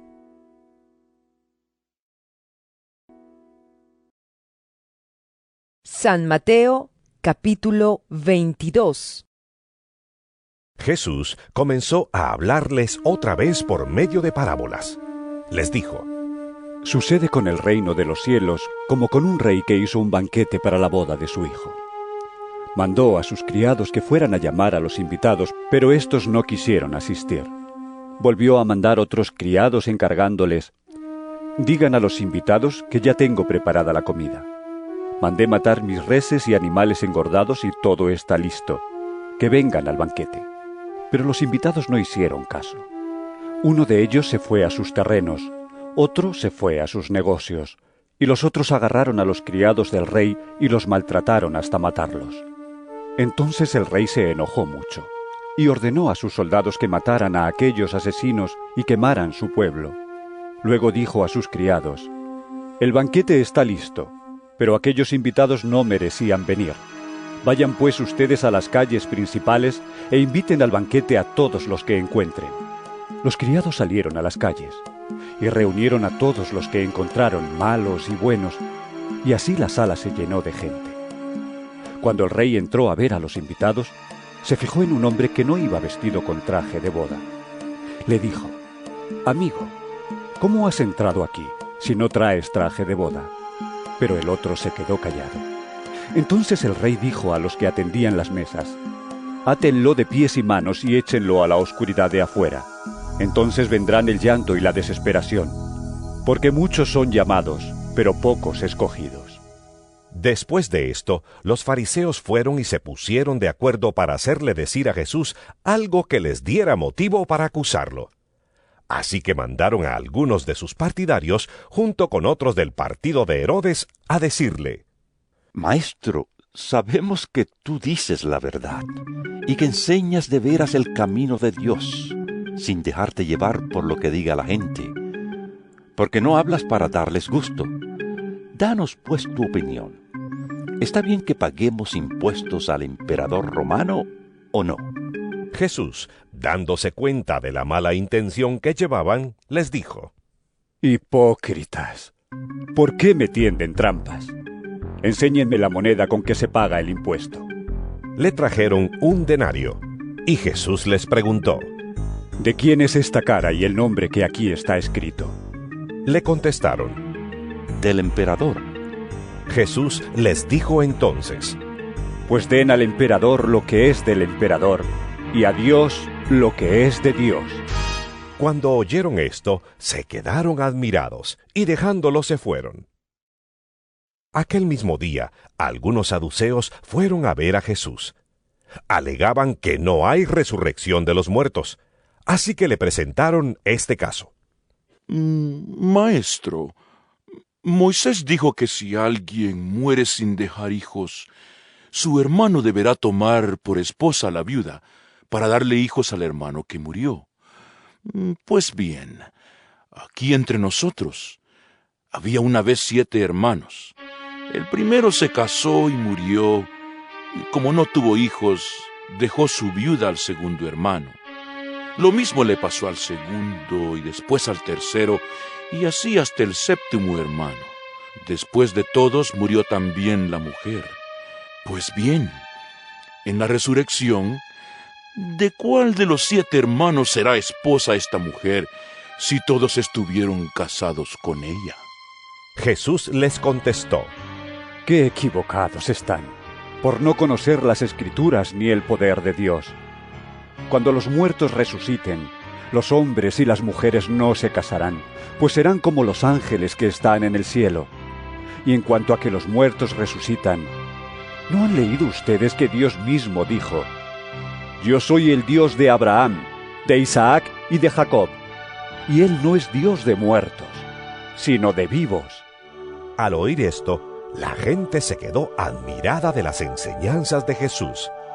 Los fariseos se reunieron al saber que Jesús había hecho callar a los saduceos. Y uno, que era maestro de la ley, para tenderle una trampa, le preguntó, Maestro, ¿cuál es el mandamiento más importante de la ley? Jesús le dijo, Ama al Señor tu Dios con todo tu corazón, con toda tu alma y con toda tu mente. Este es el más importante y el primero de los mandamientos. Pero hay un segundo parecido a este. Dice, Ama a tu prójimo como a ti mismo. En estos dos mandamientos se basan toda la ley y los profetas. Mientras los fariseos todavía estaban reunidos, Jesús les preguntó, ¿Qué piensan ustedes del Mesías? ¿De quién desciende? Le contestaron, Desciende de David. Entonces les dijo Jesús, Pues ¿cómo es que David, inspirado por el Espíritu, lo llama Señor? Porque David dijo, El Señor dijo a mi Señor, Siéntate a mi derecha, hasta que yo ponga a tus enemigos debajo de tus pies. ¿Cómo puede el Mesías descender de David, si David mismo lo llama Señor? Nadie pudo responderle ni una sola palabra. Y desde ese día ninguno se atrevió a hacerle más preguntas. San Mateo capítulo 23 Después de esto, Jesús dijo a la gente y a sus discípulos, Los maestros de la ley y los fariseos enseñan con la autoridad que viene de Moisés. Por lo tanto, obedézcanlos ustedes y hagan todo lo que les digan, pero no sigan su ejemplo, porque ellos dicen una cosa y hacen otra. Atan cargas tan pesadas que es imposible soportarlas, y las echan sobre los hombros de los demás, mientras que ellos mismos no quieren tocarlas ni siquiera con un dedo. Todo lo hacen para que la gente los vea. Les gusta llevar en la frente y en los brazos porciones de las escrituras escritas en anchas tiras y ponerse ropas con grandes borlas. Quieren tener los mejores lugares en las comidas y los asientos de honor en las sinagogas. Y desean que la gente los salude con todo respeto en la calle y que los llame maestros. Pero ustedes no deben pretender que la gente los llame maestros, porque todos ustedes son hermanos y tienen solamente un maestro. Y no llamen ustedes padre a nadie en la tierra, porque tienen solamente un padre, el que está en el cielo. Ni deben pretender que los llamen guías, porque Cristo es su único guía. El más grande entre ustedes debe servir a los demás, porque el que a sí mismo se engrandece será humillado, y el que se humilla será engrandecido. Ay de ustedes maestros de la ley y fariseos, hipócritas, que cierran la puerta del reino de los cielos para que otros no entren. Y ni ustedes mismos entran, ni dejan entrar a los que quieren hacerlo. Ay de ustedes, maestros de la ley y fariseos hipócritas, que recorren tierra y mar para ganar un adepto, y cuando lo han logrado hacen de él una persona dos veces más merecedora del infierno que ustedes mismos. Ay de ustedes, guías ciegos, que dicen, quien hace una promesa jurando por el templo no se compromete a nada, pero si jura por el oro del templo, entonces sí queda comprometido. Tontos y ciegos. ¿Qué es más importante? ¿El oro o el templo por cuya causa el oro queda consagrado? También dicen ustedes, quien hace una promesa jurando por el altar no se compromete a nada, pero si jura por la ofrenda que está sobre el altar, entonces sí queda comprometido. Ciegos. ¿Qué es más importante, la ofrenda o el altar por cuya causa la ofrenda queda consagrada? El que jura por el altar no está jurando solamente por el altar, sino también por todo lo que hay encima. Y el que jura por el templo no está jurando solamente por el templo, sino también por Dios que vive allí. Y el que jura por el cielo está jurando por el trono de Dios y a la vez por Dios que se sienta en él. Ay de ustedes, maestros de la ley y fariseos, hipócritas, que separan para Dios la décima parte de la menta, del anís y del comino, pero no hacen caso de las enseñanzas más importantes de la ley, que son la justicia, la misericordia y la fidelidad. Esto es lo que deben hacer, sin dejar de hacer lo otro. Ustedes, guías ciegos, cuelan el mosquito pero se tragan el camello. Ay de ustedes, maestros de la ley y fariseos, hipócritas, que limpian por fuera el vaso y el plato pero no les importa llenarlos con el robo y la avaricia. Fariseo ciego, primero limpia por dentro el vaso y así quedará limpio también por fuera. Ay de ustedes, maestros de la ley y fariseos, hipócritas, que son como sepulcros blanqueados, bien arreglados por fuera, pero llenos por dentro de huesos de muertos y de toda clase de impureza. Así son ustedes. Por fuera aparentan ser gente honrada, pero por dentro están llenos de hipocresía y de maldad. Ay de ustedes, maestros de la ley y fariseos, hipócritas, que construyen los sepulcros de los profetas y adornan los monumentos de los justos, y luego dicen, si nosotros hubiéramos vivido en tiempos de nuestros antepasados, no habríamos tomado parte en la muerte de los profetas. Ya con esto ustedes mismos reconocen que son descendientes de los que mataron a los profetas. Terminen de hacer pues lo que sus antepasados comenzaron, serpientes, raza de víboras. ¿Cómo van a escapar del castigo del infierno? Por esto yo les voy a enviar profetas sabios y maestros. Pero ustedes matarán y crucificarán a algunos de ellos, y a otros los golpearán en las sinagogas, y los perseguirán de pueblo en pueblo. Así que sobre ustedes caerá el castigo por toda la sangre inocente que ha sido derramada, desde Abel el justo hasta Zacarías, hijo de Berequías, a quien ustedes mataron entre el santuario y el altar. Les aseguro que el castigo por todo esto caerá sobre la gente de hoy. Jerusalén, Jerusalén, que matas a los profetas y apedreas a los mensajeros que Dios te envía. ¿Cuántas veces quise juntar a tus hijos, como la gallina junta sus pollitos bajo las alas, pero no quisiste? Pues miren, el hogar de ustedes va a quedar abandonado.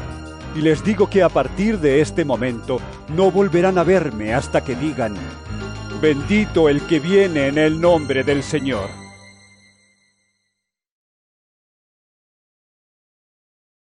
San Mateo capítulo 24 Jesús salió del templo y ya se iba, cuando sus discípulos se acercaron y comenzaron a atraer su atención a los edificios del templo. Jesús les dijo, ¿Ven ustedes todo esto? Pues les aseguro que aquí no va a quedar ni una piedra sobre otra. Todo será destruido. Luego se fueron al monte de los olivos. Jesús se sentó y los discípulos se le acercaron para preguntarle aparte. Queremos que nos digas cuándo va a ocurrir esto. ¿Cuál será la señal de tu regreso y del fin del mundo? Jesús les contestó. Tengan cuidado de que nadie los engañe, porque vendrán muchos haciéndose pasar por mí. Dirán, yo soy el Mesías, y engañarán a mucha gente. Ustedes tendrán noticias de que hay guerras aquí y allá, pero no se asusten, pues así tiene que ocurrir. Sin embargo, aún no será el fin porque una nación peleará contra otra y un país hará guerra contra otro, y habrá hambres y terremotos en muchos lugares. Pero todo eso apenas será el comienzo de los dolores. Entonces los entregarán a ustedes para que los maltraten y los matarán, y todo el mundo los odiará por causa mía. En aquel tiempo muchos renegarán de su fe y se odiarán y se traicionarán unos a otros. Aparecerán muchos falsos profetas y engañarán a mucha gente. Habrá tanta maldad que la mayoría dejará de tener amor hacia los demás, pero el que siga firme hasta el fin se salvará. Y esta buena noticia del reino será anunciada en todo el mundo, para que todas las naciones la conozcan. Entonces vendrá el fin. El profeta Daniel escribió acerca del horrible sacrilegio. cuando ustedes lo vean en el lugar santo. El que oiga entienda. Entonces los que estén en Judea, que huyan a las montañas. Y el que esté en la azotea de su casa, que no baje a sacar nada. Y el que esté en el campo, que no regrese ni aún a recoger su ropa. Pobres mujeres aquellas que en tales días estén embarazadas o tengan niños de pecho. Pidan ustedes a Dios que no hayan de huir en el invierno ni en sábado, porque habrá entonces un sufrimiento tan grande como nunca lo ha habido desde el comienzo del mundo, ni lo habrá después. Y si Dios no acortara ese tiempo, no se salvaría nadie. Pero lo acortará por amor a los que ha escogido. Si entonces alguien les dice a ustedes, miren, aquí está el Mesías, o miren, allí está, no lo crean, porque vendrán falsos Mesías y falsos profetas y harán grandes señales y milagros para engañar a ser posible hasta a los que Dios mismo ha escogido. Ya se lo he advertido a ustedes de antemano. Por eso si les dicen, miren, allí está, en el desierto, no vayan. O si les dicen, miren, aquí está escondido, no lo crean. Porque como un relámpago que se ve brillar de oriente a occidente, así será cuando regrese el Hijo del Hombre. Donde esté el cadáver, allí se juntarán los buitres. Tan pronto como pasen aquellos días de sufrimiento, el sol se oscurecerá, la luna dejará de dar su luz, las estrellas caerán del cielo y las fuerzas celestiales temblarán. Entonces se verá en el cielo la señal del Hijo del Hombre, y llenos de terror todos los pueblos del mundo llorarán. Y verán al Hijo del Hombre que viene en las nubes del cielo con gran poder y gloria. Y él mandará a sus ángeles con una gran trompeta, para que reúnan a sus escogidos de los cuatro puntos cardinales, desde un extremo del cielo hasta el otro. Aprendan esta enseñanza de la higuera. Cuando sus ramas se ponen tiernas y brotan sus hojas, se dan cuenta ustedes de que ya el verano está cerca. De la misma manera, cuando vean todo esto, sepan que el Hijo del Hombre ya está a la puerta. Les aseguro que todo esto sucederá antes que muera la gente de este tiempo. El cielo y la tierra dejarán de existir, pero mis palabras no dejarán de cumplirse. En cuanto al día y la hora, nadie lo sabe, ni aun los ángeles del cielo, ni el Hijo. Solamente lo sabe el Padre. Como sucedió en tiempos de Noé, así sucederá también cuando regrese el Hijo del Hombre. En aquellos tiempos antes del diluvio y hasta el día en que Noé entró en el arca, la gente comía y bebía y se casaba. Pero cuando menos lo esperaban vino el diluvio y se los llevó a todos. Así sucederá también cuando regrese el Hijo del Hombre. En aquel momento, de dos hombres que estén en el campo, uno será llevado y el otro será dejado. De dos mujeres que estén moliendo, una será llevada y la otra será dejada manténganse ustedes despiertos, porque no saben qué día va a venir su Señor. Pero sepan esto, que si el dueño de una casa supiera a qué hora de la noche va a llegar el ladrón, se mantendría despierto y no dejaría que nadie se metiera en su casa a robar. Por eso, ustedes también estén preparados, porque el Hijo del Hombre vendrá cuando menos lo espere. ¿Quién es el criado fiel y atento a quien su amo deja encargado de los de su casa para darles de comer a su debido tiempo? Dichoso el criado a quien su amo cuando llega lo encuentra cumpliendo con su deber. Les aseguro que el amo lo pondrá como encargado de todos sus bienes. Pero si ese criado es un malvado, y pensando que su amo va a tardar comienza a maltratar a los otros criados y se junta con borrachos a comer y beber, el día que menos lo espere, y a una hora que no sabe, llegará su amo, y lo castigará, condenándolo a correr la misma suerte que los hipócritas. Entonces vendrán el llanto y la desesperación.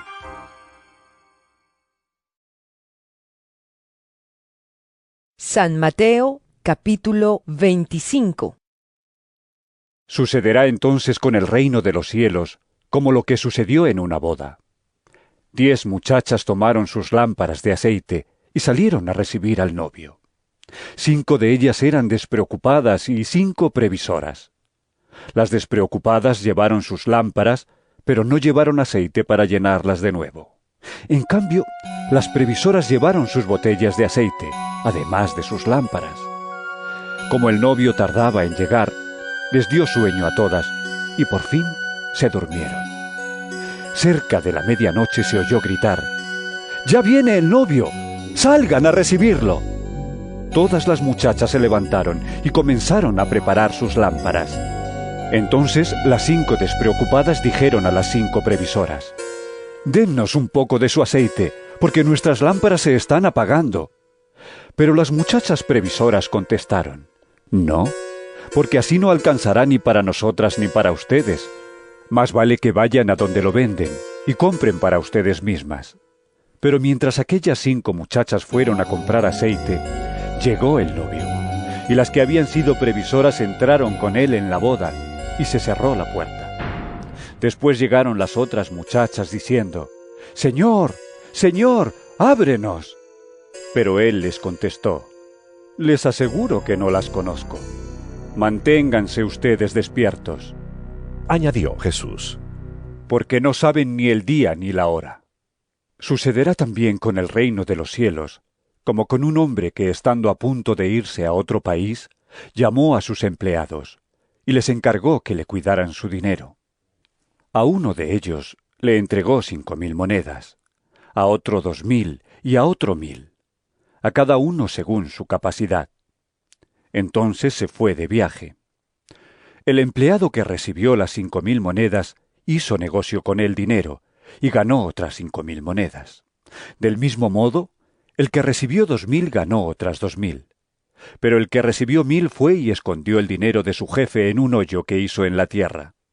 Mucho tiempo después volvió el jefe de aquellos empleados y se puso a hacer cuentas con ellos.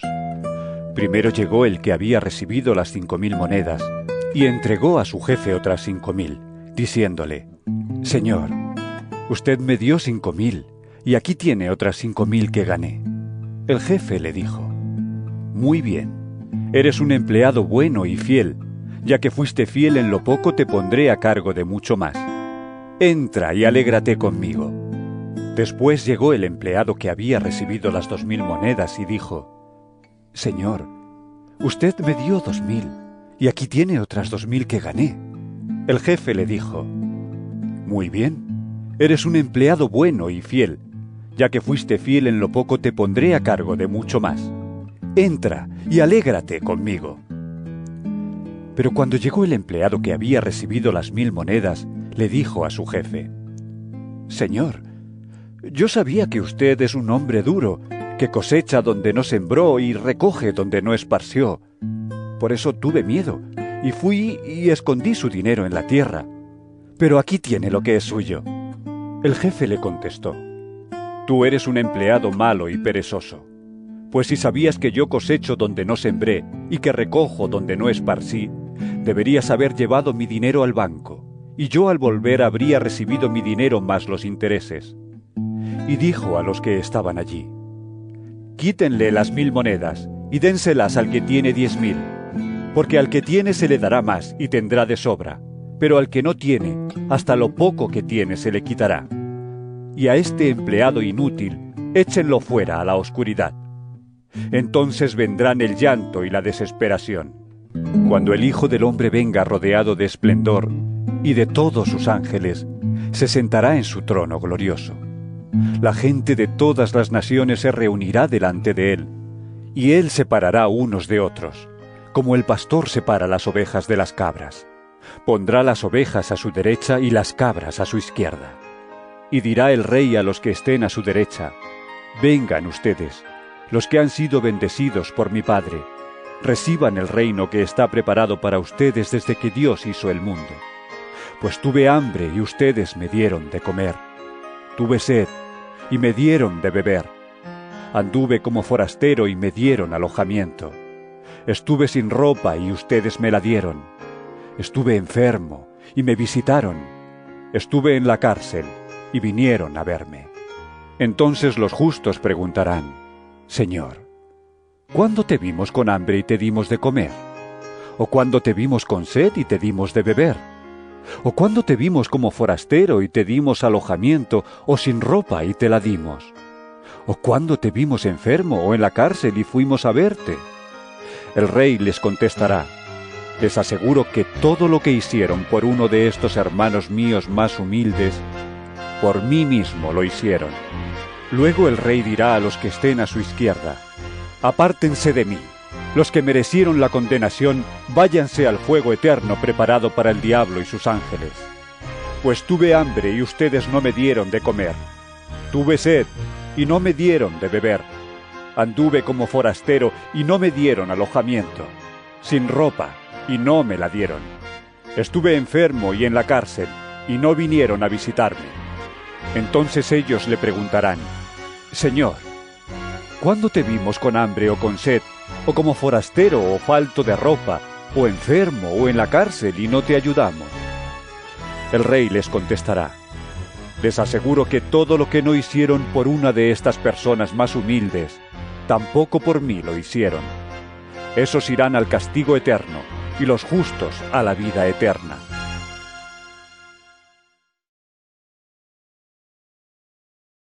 San Mateo capítulo 26 Cuando Jesús terminó toda su enseñanza, dijo a sus discípulos, Como ustedes saben, dentro de dos días es la fiesta de la Pascua, y el Hijo del Hombre será entregado para que lo crucifiquen.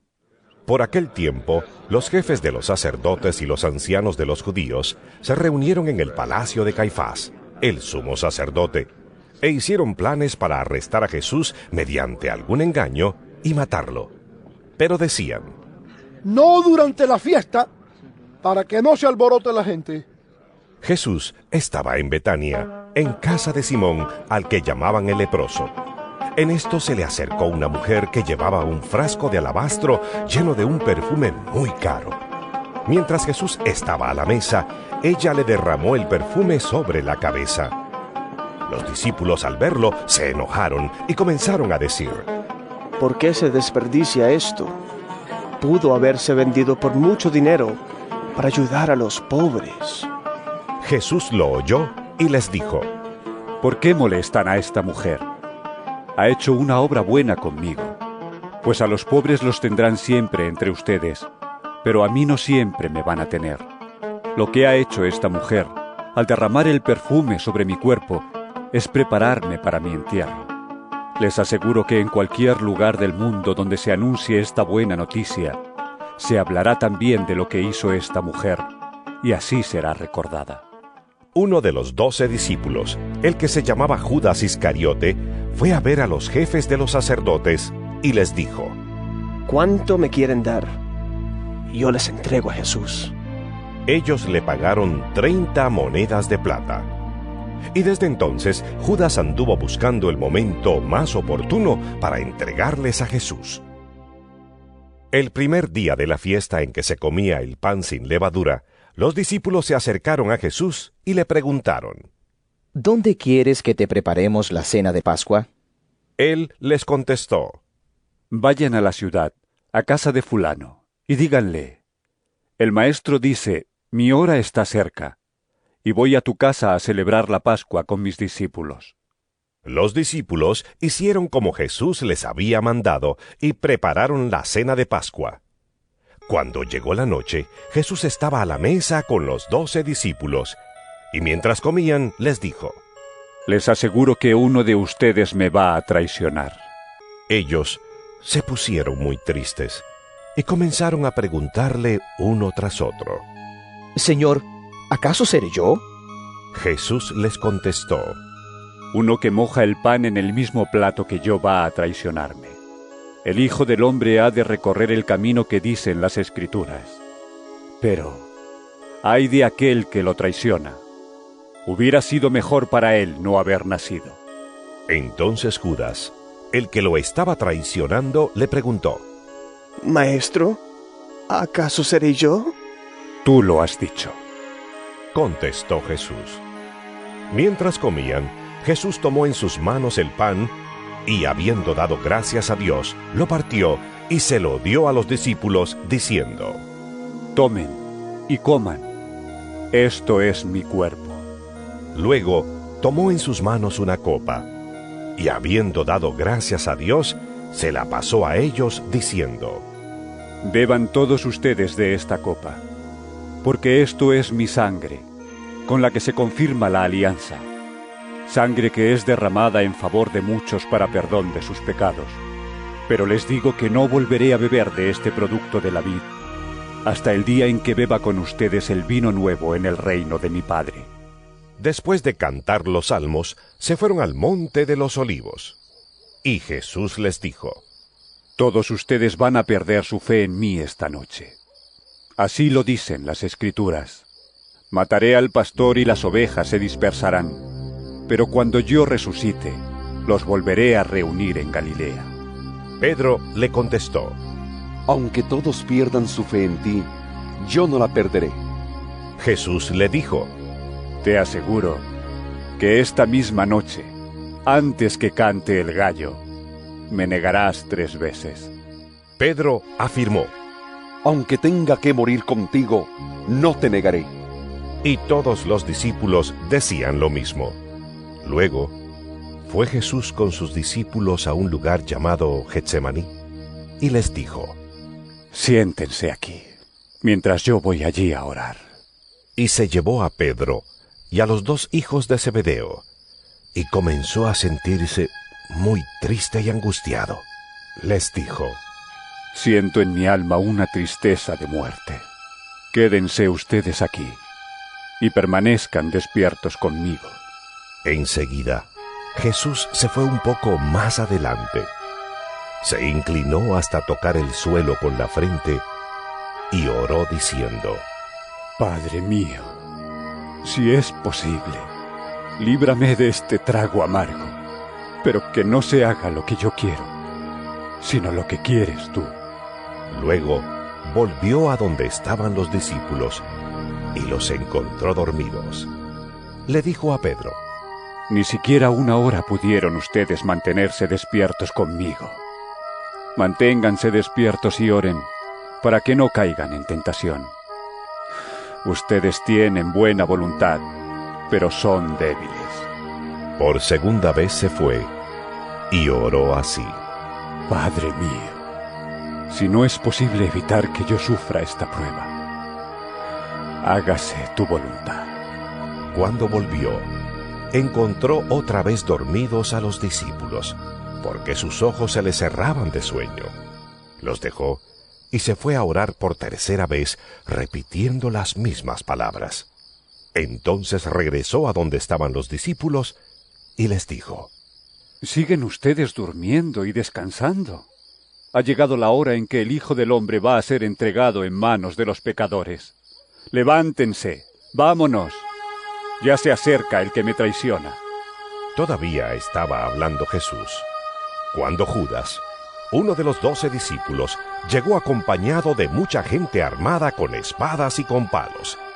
Iban de parte de los jefes de los sacerdotes y de los ancianos del pueblo. Judas, el traidor, les había dado una contraseña diciéndoles, Al que yo bese, ese es. Arréstenlo. Así que, acercándose a Jesús, dijo, Buenas noches, maestro. Y lo besó. Jesús le contestó, Amigo, adelante con tus planes. Entonces los otros se acercaron, echaron mano a Jesús y lo arrestaron. En eso, uno de los que estaban con Jesús sacó su espada y le cortó una oreja al criado del sumo sacerdote.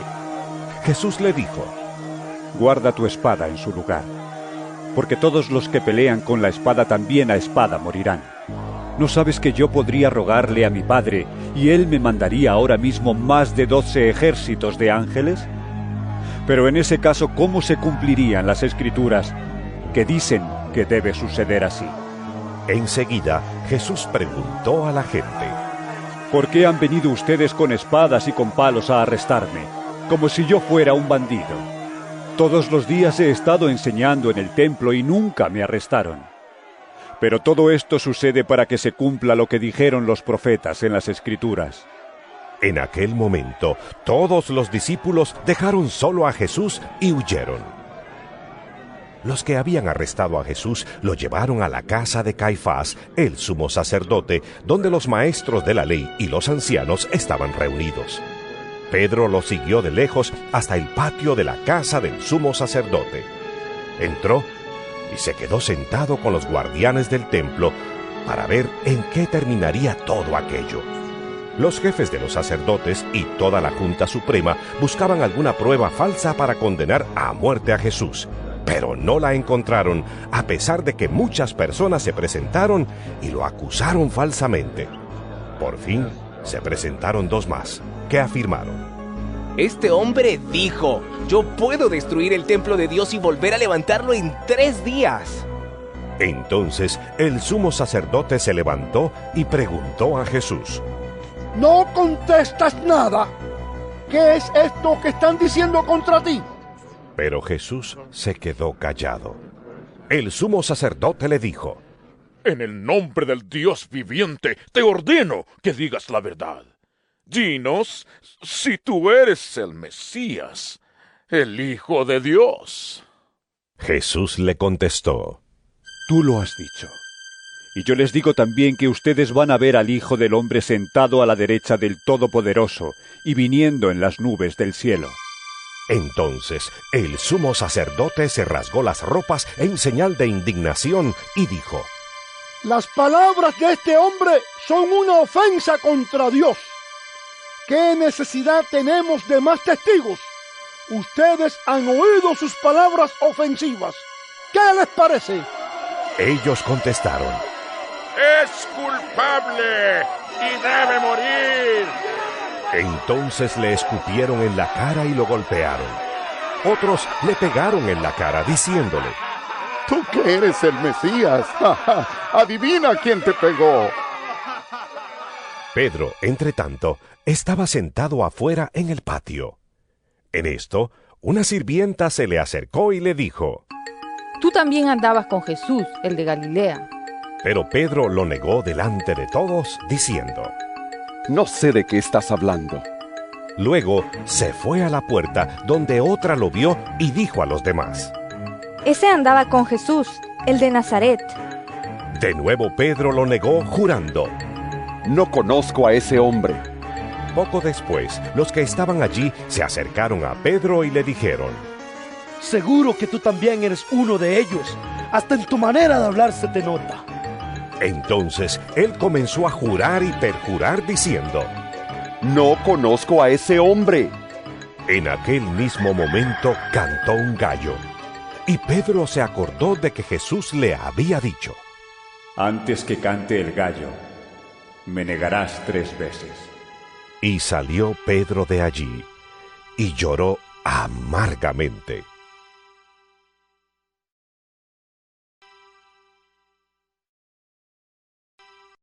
San Mateo capítulo 27 Cuando amaneció, todos los jefes de los sacerdotes y los ancianos de los judíos se pusieron de acuerdo en un plan para matar a Jesús. Lo llevaron atado y se lo entregaron a Pilato, el gobernador romano. Judas, el que había traicionado a Jesús, al ver que lo habían condenado, tuvo remordimientos y devolvió las treinta monedas de plata a los jefes de los sacerdotes y a los ancianos, diciéndoles, He pecado entregando a la muerte a un hombre inocente. Pero ellos le contestaron, ¿Y eso qué nos importa a nosotros? Eso es cosa tuya. Entonces Judas arrojó las monedas en el templo y fue y se ahorcó. Los jefes de los sacerdotes recogieron aquel dinero y dijeron, Este dinero está manchado de sangre, no podemos ponerlo en el cofre de las ofrendas.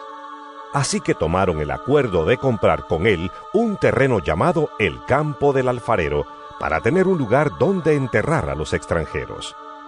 Por eso, aquel terreno se llama hasta el día de hoy Campo de Sangre. Así se cumplió lo que había dicho el profeta Jeremías. Tomaron las treinta monedas de plata, el precio que los israelitas le habían puesto, y con ellas compraron el campo del alfarero, tal como me lo ordenó el Señor. Jesús fue llevado ante el gobernador que le preguntó, ¿Eres tú el rey de los judíos? Tú lo has dicho. Contestó Jesús. Mientras los jefes de los sacerdotes y los ancianos lo acusaban, Jesús no respondía nada. Por eso Pilato le preguntó, ¿No oyes todo lo que están diciendo contra ti? Pero Jesús no le contestó ni una sola palabra, de manera que el gobernador se quedó muy extrañado.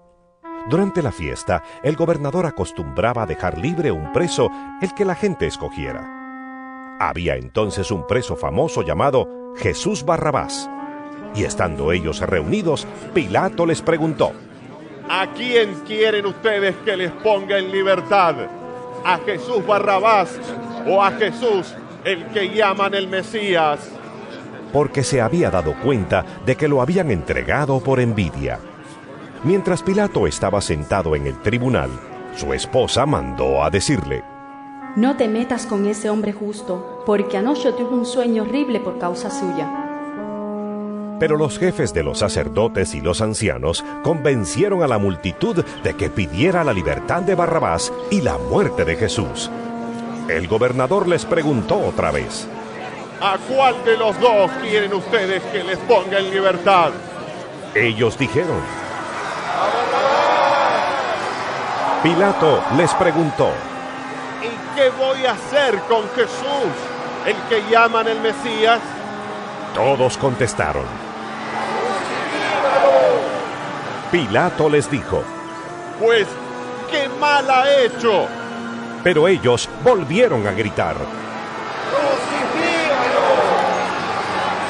Cuando Pilato vio que no conseguía nada, sino que el alboroto era cada vez mayor, mandó traer agua y se lavó las manos delante de todos, diciendo, Yo no soy responsable de la muerte de este hombre. Es cosa de ustedes. Toda la gente contestó. Nosotros y nuestros hijos nos hacemos responsables de su muerte. Entonces Pilato dejó libre a Barrabás.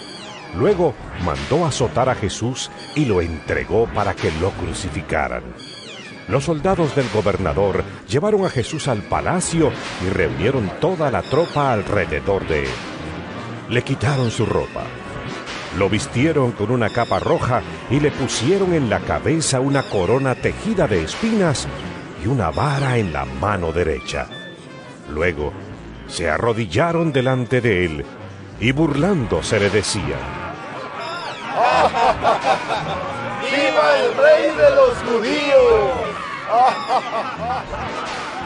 También lo escupían y con la misma vara le golpeaban la cabeza. Después de burlarse así de él, le quitaron la capa roja, le pusieron su propia ropa y se lo llevaron para crucificarlo.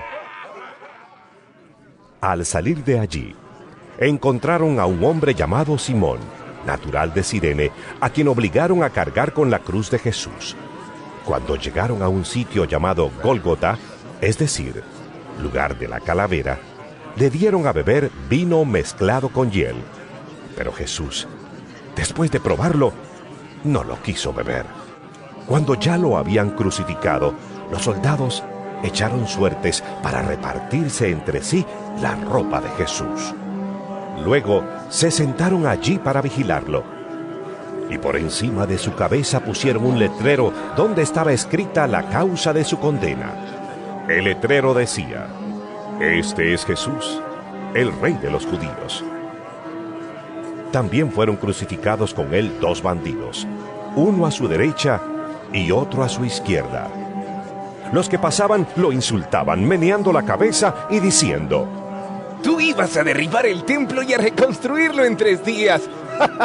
si eres hijo de Dios, sálvate a ti mismo y bájate de la cruz. De la misma manera, se burlaban de él los jefes de los sacerdotes y los maestros de la ley junto con los ancianos. Decían, Salvó a otros, pero a sí mismo no puede salvarse. Es el rey de Israel. Pues que baje de la cruz y creeremos en él. Ha puesto su confianza en Dios. Pues que Dios lo salve ahora si de veras lo quiere. ¿No nos ha dicho que es hijo de Dios? y hasta los bandidos que estaban crucificados con él lo insultaban. Desde el mediodía y hasta las tres de la tarde, toda la tierra quedó en oscuridad. A esa misma hora, Jesús gritó con fuerza. Elí, Elí, lema sabactani. Es decir, Dios mío, Dios mío, ¿por qué me has abandonado? Algunos de los que estaban allí lo oyeron y dijeron, Este está llamando al profeta Elías. Al momento, uno de ellos fue corriendo en busca de una esponja, la empapó en vino agrio, la ató a una caña y se la acercó para que bebiera. Pero los otros dijeron, Déjalo, a ver si Elías viene a salvarlo.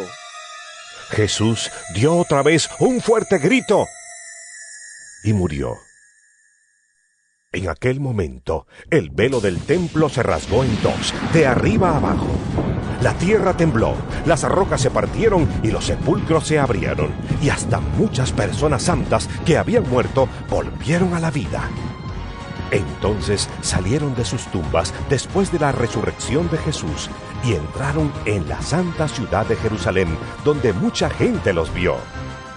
Cuando el capitán y los que estaban con él vigilando a Jesús vieron el terremoto y todo lo que estaba pasando, se llenaron de miedo y dijeron, De veras, este hombre era hijo de Dios. Estaban allí, mirando de lejos, muchas mujeres que habían seguido a Jesús desde Galilea y que lo habían ayudado. Entre ellas se encontraban María Magdalena, María la madre de Santiago y de José, y la madre de los hijos de Zebedeo.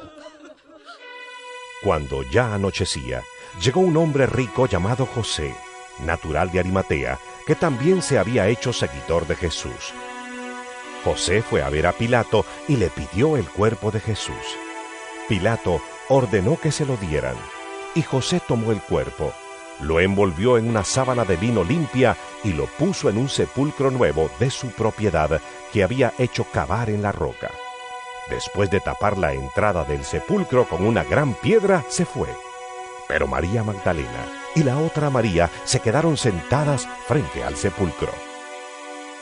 Al día siguiente, es decir, el sábado, los jefes de los sacerdotes y los fariseos fueron juntos a ver a Pilato y le dijeron, Señor, recordamos que aquel mentiroso, cuando aún vivía, dijo que después de tres días iba a resucitar.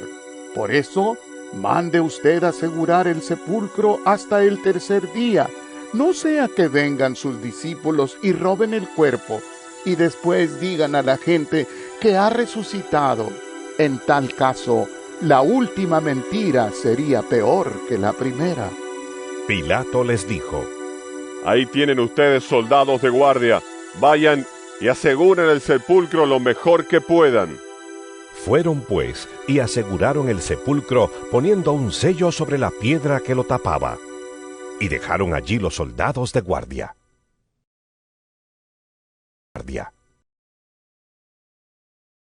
San Mateo capítulo 28 Pasado el sábado, cuando al anochecer comenzaba el primer día de la semana, María Magdalena y la otra María fueron a ver el sepulcro.